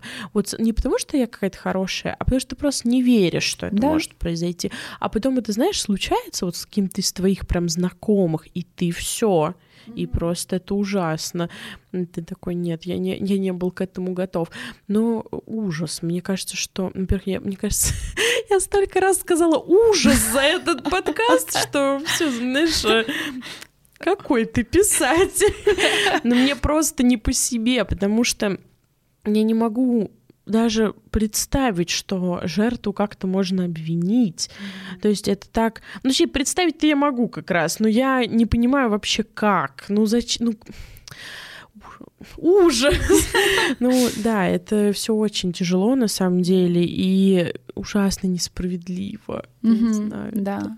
Это, это грустно сталкиваться с тем, что вот, ну вот мир он такой, да, к сожалению и грустно нести вам эту весть. Да. вот, если, например, ну, у вас там ничего плохого обычно не происходит, и вы грустные истории слышите только там в трукраймерских видосах. Но... Так может, это хорошо, что только это, это хорошо, видосах. это хорошо. Но я говорю, что мне поэтому грустно нести вам эту мысль, но она, ну, важная, потому что ну или, по крайней мере, если хочется все еще продолжать верить вот в упорядоченность, да, вот в эту, в справедливость, то хотя бы, чтобы она отходила на второй план, когда вы слышите истории, ну, в общем, чтобы это все к victim blaming не сводилось, потому что вот это действительно это это ужасно просто. Ты вот знаешь, ты говоришь, что ты постоянно говоришь слово ужас, mm-hmm. а у меня на самом деле есть э, оказалось, я только по комментариям обратила внимание, я все время говорю «жуть». Нужна нарезка, знаешь, 30-часовая нарезка, где ты говоришь «жуть». Разными, знаешь, разная одежда. Да, пожалуйста, кто-нибудь сделайте эту нарезку. Да, я ее включу на бесконечность. Да, да, да. Маруся Черничкина 10 часов подряд говорит слово «жуть». Именно, именно, это же вообще классно. Ой, да. Не, на самом деле, мне кажется, что еще очень важно, вот э, опять хочу про литературу да. сказать. Вот я это чувствую на себе, еще потому что я считаю как бы детским писателем, mm-hmm. хотя читают и взрослые, но, mm-hmm. знаешь, донести до детей тоже вот этот момент, что мир не супер безопасен, даже волшебный, mm-hmm. и ты должен ему противостоять в какой-то мере, да. не в ущерб себе, потому что тоже, знаешь, отходя даже от э, ужасов, э, любую дверь можно открыть или выбить. Mm-hmm. Тут одно дело, сломаешь дверь ты или ты сломаешься об дверь. Mm-hmm. Поэтому хочется, чтобы, знаешь, все были в безопасности, хотя бы ментальной, физической, любой, да. хотя бы вообще. И нужно показывать какие-то такие моменты. Не только в литературе, мне кажется, везде важно показывать, чтобы были примеры, и чтобы дети и взрослые, они понимали то, что вот какие-то такие вещи — это вообще неадекватно. Не только на ужасы, вообще на любые, мне кажется, жизненные ситуации. Не совсем в тему, но у меня, у меня вообще для меня очень важна тема дружбы. Ага. Вот. И это немного грустная история. У меня всегда очень важны были друзья вообще, и я вот какую литературу там не читала, какие там фильмы не смотрела, знаешь, все такие друзья, годами дружат, ни разу не поругались, все там э, одежду друг другу перемерили, вечеринки вот эти прекрасные устроили, все у всех все замечательно. А ты потом, знаешь, э, приходишь в школу, говоришь привет, тебя вот так смотрят в ответ, а вы дружили только вчера. И ты да. такой, да что я сделал? Да, да, да. Что такое? И вот у меня это такая моя травма была, потому что я со всеми друзьями и там и ругалась, и по полгода мы не общались, и потом мы, знаешь, наоборот, э, начинали дружить, и я нигде не видела этого примера вообще. Как будто бы, если вы друзья, то вы вот от сих до сих всю жизнь. Да, и mm-hmm. ни разу ты не ругаешься. У меня даже была э, одноклассница, которая мне говорила, Саша, давай мы будем дружить, вот как, как Оля и Наташа. Они там вообще с садика вместе, они ни разу не ругались. У них даже какие-то прозвища есть, еще что-то. И я такая думаю, блин, это так классно. Ну, кстати, мы не сдружились с этой девочкой. И я тогда думала, что вау, как же так, вот они так классно дружат, а будет ли у меня когда-нибудь такая дружба? А потом я выросла и такая, блин, да такой дружбы не бывает. Ну, нет, наверное, она бывает у кого-то. И это тоже круто. Но она бывает и другой.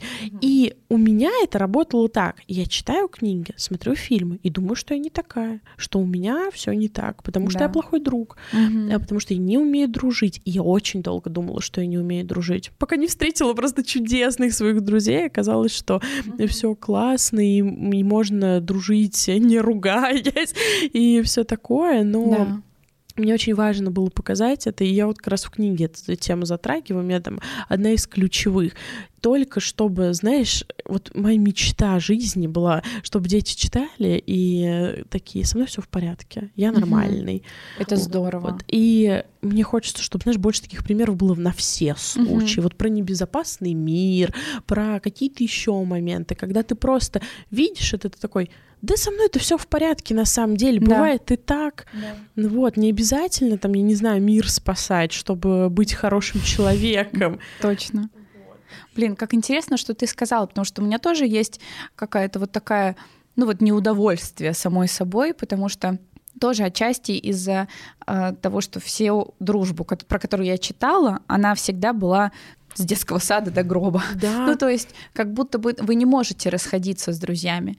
А у меня в жизни очень часто происходило так, что как бы вот у меня была компания, но как бы компания развалилась там по разным причинам. Мы могли поссориться. Я могла понять просто в какой-то момент, что человек ну, вообще не тот, с которым я знакомилась когда-то, и очень к нему прониклась и подружилась. А сейчас он изменился, время прошло, и эти там отношения, эта дружба для меня уже вообще не какая-то, ну, не целительная, скажем mm-hmm. так, не приносящая какого-то комфорта, удовольствия, не знаю, ну, ничего не приносящая. Она, наоборот, только разрушающая какая-то, деструктивная получается.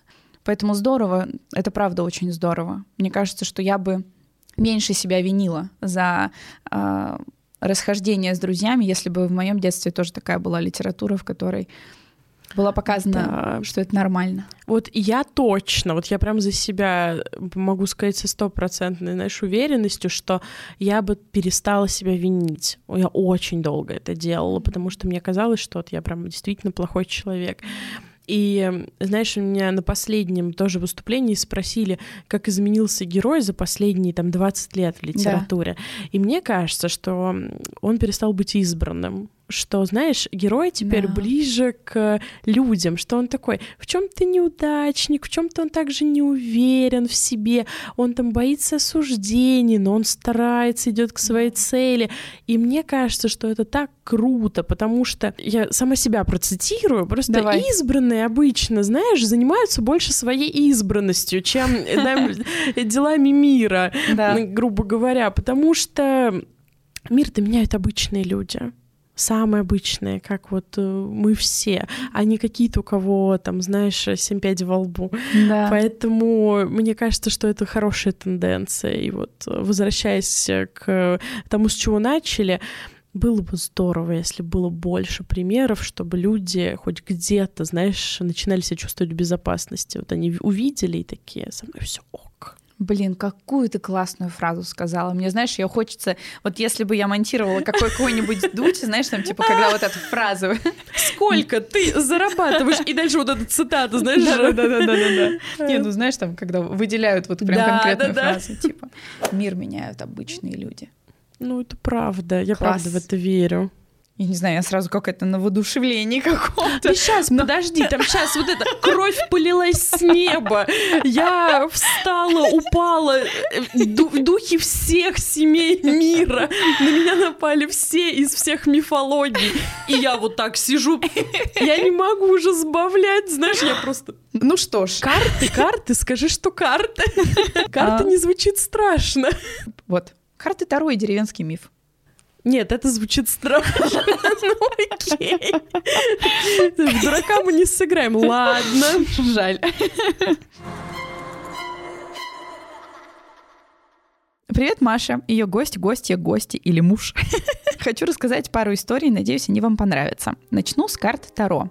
О них я разузнала от мамы, любящей когда-то гадать. Все мы слышали такую фразу, мол, не гадай долго на картах, иначе всю свою жизнь прогадаешь. На эту тему действительно можно поразмышлять, ибо если человек будет руководствоваться неведомыми силами во всех своих житейских трудностях, то потеряет себя. Но это было мое скептическое или личное отступление. В один прекрасный момент моя мама решила сжечь эти карты. Она пошла в баню, открыла маленькую металлическую дверцу в печи, куда закладывали дрова для топки помещения, кидает, кидает эти карты, а они летят назад. Ладно, она ловит их, но подумаешь, разлетелись. Так нет же. Как только она начинает их закидывать, они все назад и назад, словно их тянет из огня, как магнитом. С Божьей помощью она таки сжигает эти карты и клянется больше не гадать. Но все же во время своего повествования говорит мне, что карты предсказали ее смерть ближе к 83 годам. Так это или нет, я пока не знаю. Но как человек, обожающий подобные истории, заявляю, что слушать э, что-то мистическое в 12 лет было увлекательно. Но как скептик, я утверждаю, что карты, скорее всего, просто выносила жаром из печки. Вторая история связана с мифом, зародившимся позади моего дома. А, когда мы только переехали из Казахстана в Россию, а на тот момент был 2010, родители решили купить домик в деревне. Звучит как реклама того самого молока «Домик в деревне». Вернемся к началу. Сзади моего дома протекает речка, крайне жуткая. В нашем селе поговаривали, что когда-то там происходил шабаш ведьм. Наверное, лет 100 или 200 назад. А учитывая то, что тут жили разные народы, Мокша и Эрзя, э, можно предположить о существовании язычников, проводивших там свои ритуалы. Мне всегда было боязно от этой реки. Возможно, от простирающейся за ней глуши, огромного холма, деревьев, нависающих над тобой и скрывающих все подряд. Неизвестность всегда пугала людей. А еще уличный туалет, который мой папа почему-то решил поставить именно там, рядом со старым сараем, с подвалом и речкой, где когда-то проводили э, шабаш. Ну как тут не обосраться? Если вы это прочли, то спасибо вам большое. Какой можно сделать вывод? Людям всегда нравилось верить во что-то мистическое. Это отличный способ, чтобы объяснить себе непонятное, неподвластное объяснению, э, даже если это гадание на парне через карты Таро. Если человек сталкивается с чем-то впервые, то решение он находит не сразу. Конечно, пусть карты ищут за него. Как забавно закончилась история. И как классно написано. Очень. Вообще да, я... С юмором. Наконец-то. Знаешь, наконец-то я не дрожу в ужасе. Очень понравилась история, на самом деле. Но я очень люблю карты, uh-huh. я прям обожаю. Ну, у меня, собственно, весь сеттинг книжной истории, он на картах стоит, на карточных oh. мастях. Вот, и не на Таро, а именно на игральных. Но я люблю вообще все карты, мне кажется, что это так классно. И вот история жуткая, на самом деле это прям для рассказа какого-то да, да, или для, знаешь, защина. Да, но это вообще шабуш и туалет это моя любимая история теперь навсегда. Ну как тут действительно? Не, на самом деле вообще все, что касается ведьм, такое ощущение, что не всегда у каких-то водоемов рядом вот эти ковины. Реально все истории мистические или какие-то там вот в книгах, еще где-то. Такое ощущение, что не все время у каких-то озер, у рек. И действительно, очень э, напряжно становится. Но это мне больше нравится, чем пугает. Вот знаешь, вот все, что с картами вылетающими, карты да. такие, типа, не надо нас тут сжигать, мы да, сами да. справимся. Но мне очень понравилось, что девочка такая прям, я чувствую близость к ней, из-за того, что она такая, а вдруг это, ну хотя я понимаю, конечно, что это не так, но вдруг прям а, такое. А мне еще нравится то, что, знаешь, говорят, что у карт есть свой характер, поэтому их, к примеру, нельзя чужим трогать людям людям. Вот, то есть э, у меня у мамы тоже были карты, и я вот не могла до них как бы дотрагиваться, потому что они считывают, видно, энергетику. Я не знаю, ты веришь вообще в это все? Ну, вообще, я тоже гадала на четырех вольтов все свое детство. Бо, наконец-то! Я погадала недавно всем своим друзьям. Да. Они такие, это что вообще за история? Я говорю, в смысле? Вы вообще... А ты... Мне так показалось, что ты не из Москвы. Нет. Да? А нет. откуда? Из Воронежа. Мы а... продолжаем не сливать личную информацию. Я просто из Нижегородской области. Ага. Может быть, просто у нас там какой-то... Я не знаю, Региональная была тема. И знаешь что? Оно всегда работает. Угу. Вообще всегда. Я не знаю. Ну, оно прикольное. Ну, у меня к этому, знаешь, какое отношение?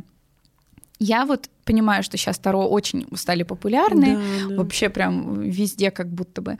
А, я именно в самих Таро ничего плохого не вижу. Для меня это, знаешь, какой-то типа способ пообщаться со своим подсознанием. И mm-hmm. никакой магии тут нет. Ты просто это типа как ты подбрасываешь монетку и знаешь, что ты хочешь, чтобы выпало. Да. Решка или орел. Вот примерно такое. Я к этому отношусь так. Но э, вот когда это становится, знаешь, там способом какой-нибудь альтернативной медицины, не, ну это конечно. Вот это, конечно, сур. уже все. Это для меня no-no. Вообще абсолютно. Или когда тебе, знаешь, когда ты ответственность перекладываешь, извини, что перебила, когда э, ты такой, вот я не знаю, как, какое решение принять. Ну, карты знают, но это странно. Ну, вообще, в принципе, я, наверное, понимаю отчасти, почему как бы вот сейчас Таро тоже очень популярны. Ведь сейчас, ну, такое достаточно неспокойное, это истеричное даже, я бы сказала, в какой-то степени время, как там в 90-х, например. Ну, а в 90-х что, у нас же было вот это вот заряжай воду. Обожаю вообще. Телесеансы. Я просто каждый раз, когда мне кто-то говорит про... Я где-то эту шутку прочитала, это не моя, о том, что такая, а, вот родители, когда говорят, что мы верим во всякую мистику, вы заряжали воду перед телевизором. Да, да, да, да. Я такая, блин. На самом деле это не только с картами работает, это вообще работает вот с, знаешь, именно даже с фэнтези во всем, вот в фильмах, в книгах, в каких-то таких вещах, когда ты в другой мир пытаешься, знаешь, спрятаться, и да. тебе кажется, что там безопасно. Вот это... Поэтому карты, да, они вообще максимально в моде. Мне кажется, что именно другое что-то, тебе спокойнее, кто-то mm-hmm. знает на самом деле, как все. И насчет карт, э, не знаю, мне кажется, второе это так все загадочно. Но ты да. вот говоришь, это способ общаться с собой. Я вообще не понимаю, как вот я, к примеру, вообще от Таро очень далека. Вот у меня ближе игральные карты. Ага. Потому что, ну вот, знаешь, мне тоже кто-то сказал, ну, ты же должен что-то чувствовать, ты вытянул карту там так, и да. почувствовал. Ну вот у меня это, знаешь, ты вытянул карту, там сломанная башня, такой, я сломлен. Ну все, как бы. Нет, я имела в виду, наверное, не такое. Э, я не чувствую ничего. Может быть, дело в том, что мне там гадали только дважды подружки, которые купили колоду и такие, типа, сидели потом, знаешь, с трактовками. Вот. И это прикольно было, потому что ты такой, типа, так, ну нет, это не про меня. Так, а вот это, ну, в целом, да, можно применить. Э, и как бы, и ты же все равно отчасти трактуешь их сам. Ну, это да, это конечно. И поэтому мне и кажется, что ты вот таким образом, потому что именно на уровне чувств каких-то, знаешь, типа, холодок такой пробежал. Не, у меня такого вообще нет. У меня с картами такое было именно игральными, да. Но мне все года не забываются, я не знаю, как это работает. Вот. Но вот карты, да, а с Таро, да мне не гадали особо на Таро никогда. А вот история, кстати, про ведьм, ты, я сейчас вспомнила. Да. У меня, значит, у бывшего молодого человека была история вообще жутко. И он мне тоже решил рассказать, когда мы дома были одни, и я не уснула. Вообще обожаю. Спасибо. Да-да-да, спасибо. Значит, там какая-то была история из разряда, что он жил не в городе, а вот под, получается, ну это не село, это как-то, это все еще город, но выглядит как село. Да-да-да. Я не знаю, как это называется. Вот. И... Countryside. Да, да, именно так. Эм, и в итоге там, значит, стоял дом какой-то раздру... Знаешь, это везде, в любой деревне, вообще везде есть вот этот дом, который сожгли внезапно. И там была какая-то бабуля рядом сидела, хотела, и она, типа, считалась ведьмой. И даже когда он проходил мимо, ему мама всегда говорила, то ли зажимай пятак в руке, то ли еще что-то. Я, кстати, не знаю, как это работает. И он говорит, что он один раз с ней взаимодействовал, когда она его позвала по имени, но он не удивился, потому что, ну, там, наверное, он, он да. подумал, что все всех знают. А он рассказал историю, случившуюся, получается, с его подругой. И, опять же, я не знаю, кому верить. Может, он хотел меня напугать. Но история была жутчайшая, ну потому что она шла мимо этой бабули домой, а у нее э, мама и сестра ушли в театр. То есть вообще очень странно уже началось. Вот. И она начала ее, ну, в общем, ее бабуля окликнула, и она такая, нет, типа, не хочу. И ага. она начинает убегать, и бабушка начинает бежать за ней, прям быстро бежать. И она там вообще в какой-то просто лютой суматохе, она добегает до дома, открывает, вот, знаешь, дверь, все там поднимается, а это же еще частный дом, и кто-то начинает туда колотить, ну, как не кто-то, а бабуля, видимо. Да. И она такая, да откуда у нее столько сил вообще, что это такое? И дальше просто вот я до сих пор боюсь, э, знаешь, панорамных окон из-за этого. Ой. Потому что у них на втором этаже, как он говорит, такие, ну, что-то вроде панорамных окон больших. Uh-huh. Она вбегает на второй этаж, чтобы позвонить, то ли там ловит, то ли еще что-то. И эта бабушка в окне вот так висит перед э, ее окном. И она падает в обморок от ужаса. Ого! И я говорю, ты обалдел? Такое рассказывать. Я так испугалась. Я до сих пор, вот уже, я не знаю, сколько лет прошло, лет семь точно, я когда мимо больших окон прохожу, я все время такая, блин, Не, может, я, я очень надеюсь, что он ее выдумал, или что девочка как-то приукрасила. Может быть, я вот тоже потом для себя пыталась что-то рациональное найти. Может быть, она так испугалась, что она просто уже себе что-то напридумывала, и там, знаешь, упала действительно от страха в обморок, да, мало ли что бывает. Но, ну или бабуль была на реактивном ранце. Там вот такие, такие два варианта, знаешь, да-да-да. Есть игра про сыщика Нэнси Дрю, я не знаю, да. может... Вот, там был сюжет тоже в какой-то из частей, что там какая-то бабуля летала на реактивном ранце. Я для себя просто объяснила эту историю так. Я такая, ну так все и было. Раскрыто. Да, да, спасибо. Вот, ну на самом деле, вообще это жутко. Такой, типа, я не верю в это, я пытаюсь не верить, что это Да, летающие бабушки. Я не был к этому готов. Ну, поэтому я до сих пор очень-очень переживаю. Всегда, когда смотрю на окна, я такая, нет. Я, я просто сейчас все думала, я просто читала недавно про вот эту, а, про то, как вообще заряжали воду и вот это вот все. Я просто очень хочу рассказать эту историю, Конечно. потому что очень э, интересно. Короче, у меня просто в памяти отложилось, что Кашпировский за- заряжал воду. Да. Но это не так. У него были телесеансы, а вот Чумак заряжал воду. Их там было двое, вот таких магов на телеке. То есть это еще и эффект Манделы сейчас. Кажется, да. Короче, вот э, Кашпировский и Алан Чумак. И я вот читала про Алана Чумака, потому что у него была очень интересная жизненная история. Короче, как он вообще в это все пришел? Он работал журналистом, и он решил написать какой-то материал по поводу того, что вот э, шарлатаны вот эти вот все, которые... э, да, Обожаю уже начало супер. вот эти ворожей, шаманы. Он типа хотел их всех разоблачить. А, но в итоге, в конце этого расследования, он пришел к выводу, что это все на самом деле прекрасные люди, а, действительно талантливые. Один из этих людей, которых он пытался вывести на чистую воду, заряжанию, заряженную чистую воду. А, Короче, сказал ему, что у него есть какой-то дар. И в 89 году он э, провел свой первый сеанс. Он не сразу начал заряжать воду. Там просто, типа, он сначала просто водил руками и говорил, что он лечит. Вот. А потом, буквально там, может, на третий уже сеанс, он сказал, что сейчас вы можете поставить перед телевизором какую-нибудь емкость с водой, и он ее будет заряжать, и этой водой там он, э, вы можете э, это самое лечиться. Вот, любые недуги и все такое. А на- получается, в тот момент еще на советском пространстве много у кого были все вот эти вот антресоли со всякими скляночками. Ну и, конечно, все стали ставить эти баночки-то и заряжать. В общем, человек действительно в это все верил. А мне еще нравится, знаешь, что ему было достаточно, что просто кто-то сказал, ну ты можешь.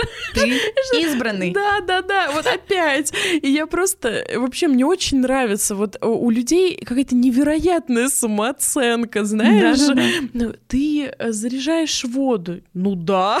Ну просто, Действительно. да. Главное, что ну, что сам поверил в это.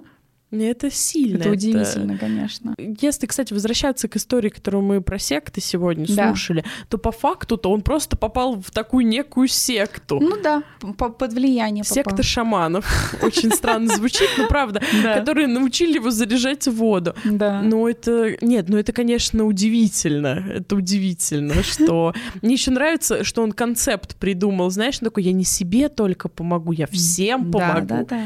Чё, очень странно. Я еще Очень видела, интересно. что там какие-то кассеты продавались, знаешь, что у них было написано, что если ты их перезаписываешь, то теряются магические свойства. Я такая, а, Прелесть.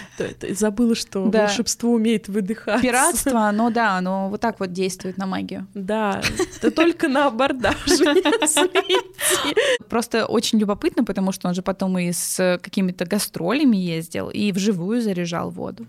Я, может, хронику посмотреть. И знаешь, мы с тобой встречаемся через полгода, и такая, Марусь, Да-да-да. я все поняла. Сейчас я как заряжу тебе просто эту минералку. Но я думаю, что с историями мы все, потому что как раз она такая какая-то расслабляющая. Да, да, очень добрая. Да, очень добрая. Сюда бы, знаешь, еще раз вставить вот эту твою фразу по поводу того, что мир меняют обычные люди, они избранные, избранные заняты своей избранностью больше, чем изменением мира. Ну, могу шутку рассказать, Давай. на самом деле, такую полушутку. А, Значит, я всегда пребываю в сомнениях вообще. Мне очень нравится читать автобиографии. Я люблю... Во-первых, там все сразу ясно, чем закончится, ну, чаще всего. Вот, а во-вторых, знаешь, я не дочитала ни одну автобиографию до конца, как Мгм. раз. А, не, не потому, что я понимаю, что чем закончится, а потому что начало пути как будто всегда интереснее. Вот Это правда, кстати, я согласна. не знаю, вот у меня именно так э, работает, что я, знаешь, читаю ровно до момента какой-то невероятной популярности, и дальше у всех все одинаково просто. Мгм. Я прочитала несколько, и я такая... Но мне очень нравилось себя мотивировать. То есть вот это меня как раз мотивирует к действию очень. Вот я да. смотрю там на людей, которые мне как-то приятны, или мне нравится их успех, или какие-то их истории, и я начинаю вот этим заряжаться. И раньше в ВК была популярная группа, там что-то в трех скриншотах «Объясни смысл фильма» или что-то такое. И там была, значит, история про первый фильм про Стива Джобса, но я не помню просто, кто там играл. И там, а, актер из «Эффекта бабочки», но я не помню ага. его. А, Эштон Катчер? Мне нравится, что я по ходу вспоминаю детали и просто их накидываю, знаешь, рандомными фактами. И просто Марусь такая, о чем ты вообще, о чем речь? Я все понимаю, слежу. Так, а давай завязывать. Вот, и там был, значит, э, три, три скриншота. И первый скриншот — это сидит Стив Джобс и такой, давайте делать компы. Следующий кадр — гараж, следующий кадр — компания Apple стала самой успешной компанией. Я обожаю это, потому что мне кажется, что любые великие дела, мало того, что они, э, знаешь, что их творят и совершают обычные люди, так они еще всегда начинаются с каких-то таких вещей, знаешь, из да. разряда, когда ты сидишь в каком-то просто глухом, не знаю, гараже и такой, давайте делать компы. Да, да. Вот мне кажется, что это самое такое искреннее и яркое, когда ты такой, да вообще без разницы, что будет, просто да. делаем, и все получится. Вообще без разницы, какая первая, первичная начальная точка, да, да? все в твоих руках. Ну, понятно, что там, тут, наверное, стоит оговориться, что, конечно, это все равно вносит свои коррективы, и понятно, что человек, который там родился там-то, он добьется сразу же там в Москве, гру- гру- грубо говоря, условный. У него сразу же старт гораздо лучше, чем там, я не знаю, Слушай, человека, который в Иркутске, может быть, родился. Ну, у него, знаешь, у него, возможно, другой старт лучше, что ну, он да. такой, я в Москве, я уже знаю, как что. Ну, а вот если бы он пожил в Иркутске, у него был бы старт, знаешь, э, другой да. в голове, к примеру. Ну, это допустим, правда. это как бы не... Это типа то, что как бы вносит все равно э, определенную соль в твой характер. То есть, да. типа, человек, который все равно начинает вот с самого низа, он гораздо более пробивной, потому что ему пришлось пройти гораздо больше там, угу. говна на своем пути, грубо говоря. И мне кажется, что такой человек чаще всего понимает истину, потому что вот, знаешь, есть вот эти все э, шутки про там цена успеха, сколько тебе нужно заплатить, чтобы стать успешным. Не в плане денег, а в плане вот чего ты сам, э, что ты готов подарить миру. Мне кажется, что главный секрет в том, что ты не останавливаешься и просто делаешь вне зависимости от того, получается у тебя или нет. И вот рано или поздно у тебя точно получается получится, потому что не бывает такого, чтобы не получилось. Вот как будто бы даже если, знаешь, мне кажется, до старости биться, то все равно рано или поздно получится. И главная загадка — это люди часто говорят про удачу, ой, да там просто повезло, да. но удача, она буквально вырабатывается, пока ты не сдаешься. Она, вот, знаешь, ты же что-то делаешь, угу. и появляются на пути какие-то возможности, какие-то классные моменты, и тебе кажется, что это удача, и людям со стороны кажется, что да. это удача, а это только потому, что ты не остановился. У меня, у меня слезы почему-то навернулись очень классно. Мне так нравится. Такой прям вдохновляющий какой-то месседж в конце. У нас впервые прям Курсы по мотивации от Рихтер. Нет, я не буду продавать никаких Никакого воздуха. Я только на моем подкасте. И у меня же слеза, знаешь, это слеза денег просто уплыла. Следующий кадр я на яхте. Ну что ж, ладно, можно, в принципе, и продать. Она была, знаешь, она отвечала за свои слова. По-любому, хоть кто-нибудь по ту сторону экрана, но точно вдохновился от этих слов. И это все, значит, не зря было. Надеюсь. Я очень рада, что ты ко мне пришла. Мне очень понравилось с тобой разговаривать. Простите, пожалуйста, что мы не так много историй прочитали, но просто очень хотелось как-то много поговорить. И, и в общем, да, две истории, ну, я их обязательно прочитаю просто в следующем подкасте. Вот. Спасибо тебе большое, что пришла. Очень Спасибо, здорово. Спасибо, что позвала. Мне очень понравилось, несмотря на то, что у меня где-то еще подтрясывается рука. И на самом деле я хотела сказать, какая классная аудитория и какие такие милые люди, потому что буквально, ну, я не читала э, заранее ничего, да. и все пишут там, Марусь, спасибо, ты нам там так помогла, ты поддерживаешь. Какое классное ты делаешь, вот делаешь дело, да, звучит странно, но ну так и есть, как, как, как клево, потому что это же действительно и терапевтический эффект, и какой-то... Это так важно для людей, и какие вы милые, замечательные. Мне было дико приятно, что, во-первых, ты меня позвала, что я пришла, и вот эти наушники, это правда символ, я прям чувствую, как будто... Мне комфортно, здесь никто не напишет, что я тормоз. Вот, поэтому, правда, очень рада, и было дико приятно. Спасибо, и вам тоже большое спасибо за приятный приятные слова, которые вы каждый раз пишете мне прям. Каждый раз прямо в сердце. Да, сердечко. Да. Вот, все ссылки, э, у тебя же есть какие-то соцсети, я же могу на себя их оставить, а то я так сказала. Никакой личной информации в интернете. Да, обязательно да будет ссылка, значит, на Телеграм, на что-то еще, и знаешь, и в конце будет, где лежат деньги в квартире. Это обязательно. Да-да-да. Да, у меня есть телеграм-канал, группа в ВК, так что я всех жду. Если кто-то решит вдруг подписаться, ознакомиться, я всем рада. И обязательно читайте Кристофера Клина и «Два короля». Вот так вот выглядит Спасибо. чудесная обложка. Спасибо. Обложка, обложка, вот так, вот так. Со всех сторон. Я вот тоже буду читать. Спасибо тебе большое еще раз за эту книгу. Я... Мне очень приятно. Все, вот. я уже как сокольническая ветка метро. Просто красный помидор буду пересматривать. Этот сеньор помидор сидит. Ну, в общем, э, спасибо большое. Все, всем, всем, всем спасибо. Всем пока. Да, всем пока. Свои истории присылайте на почту вашей точка истории собака. Все, пока.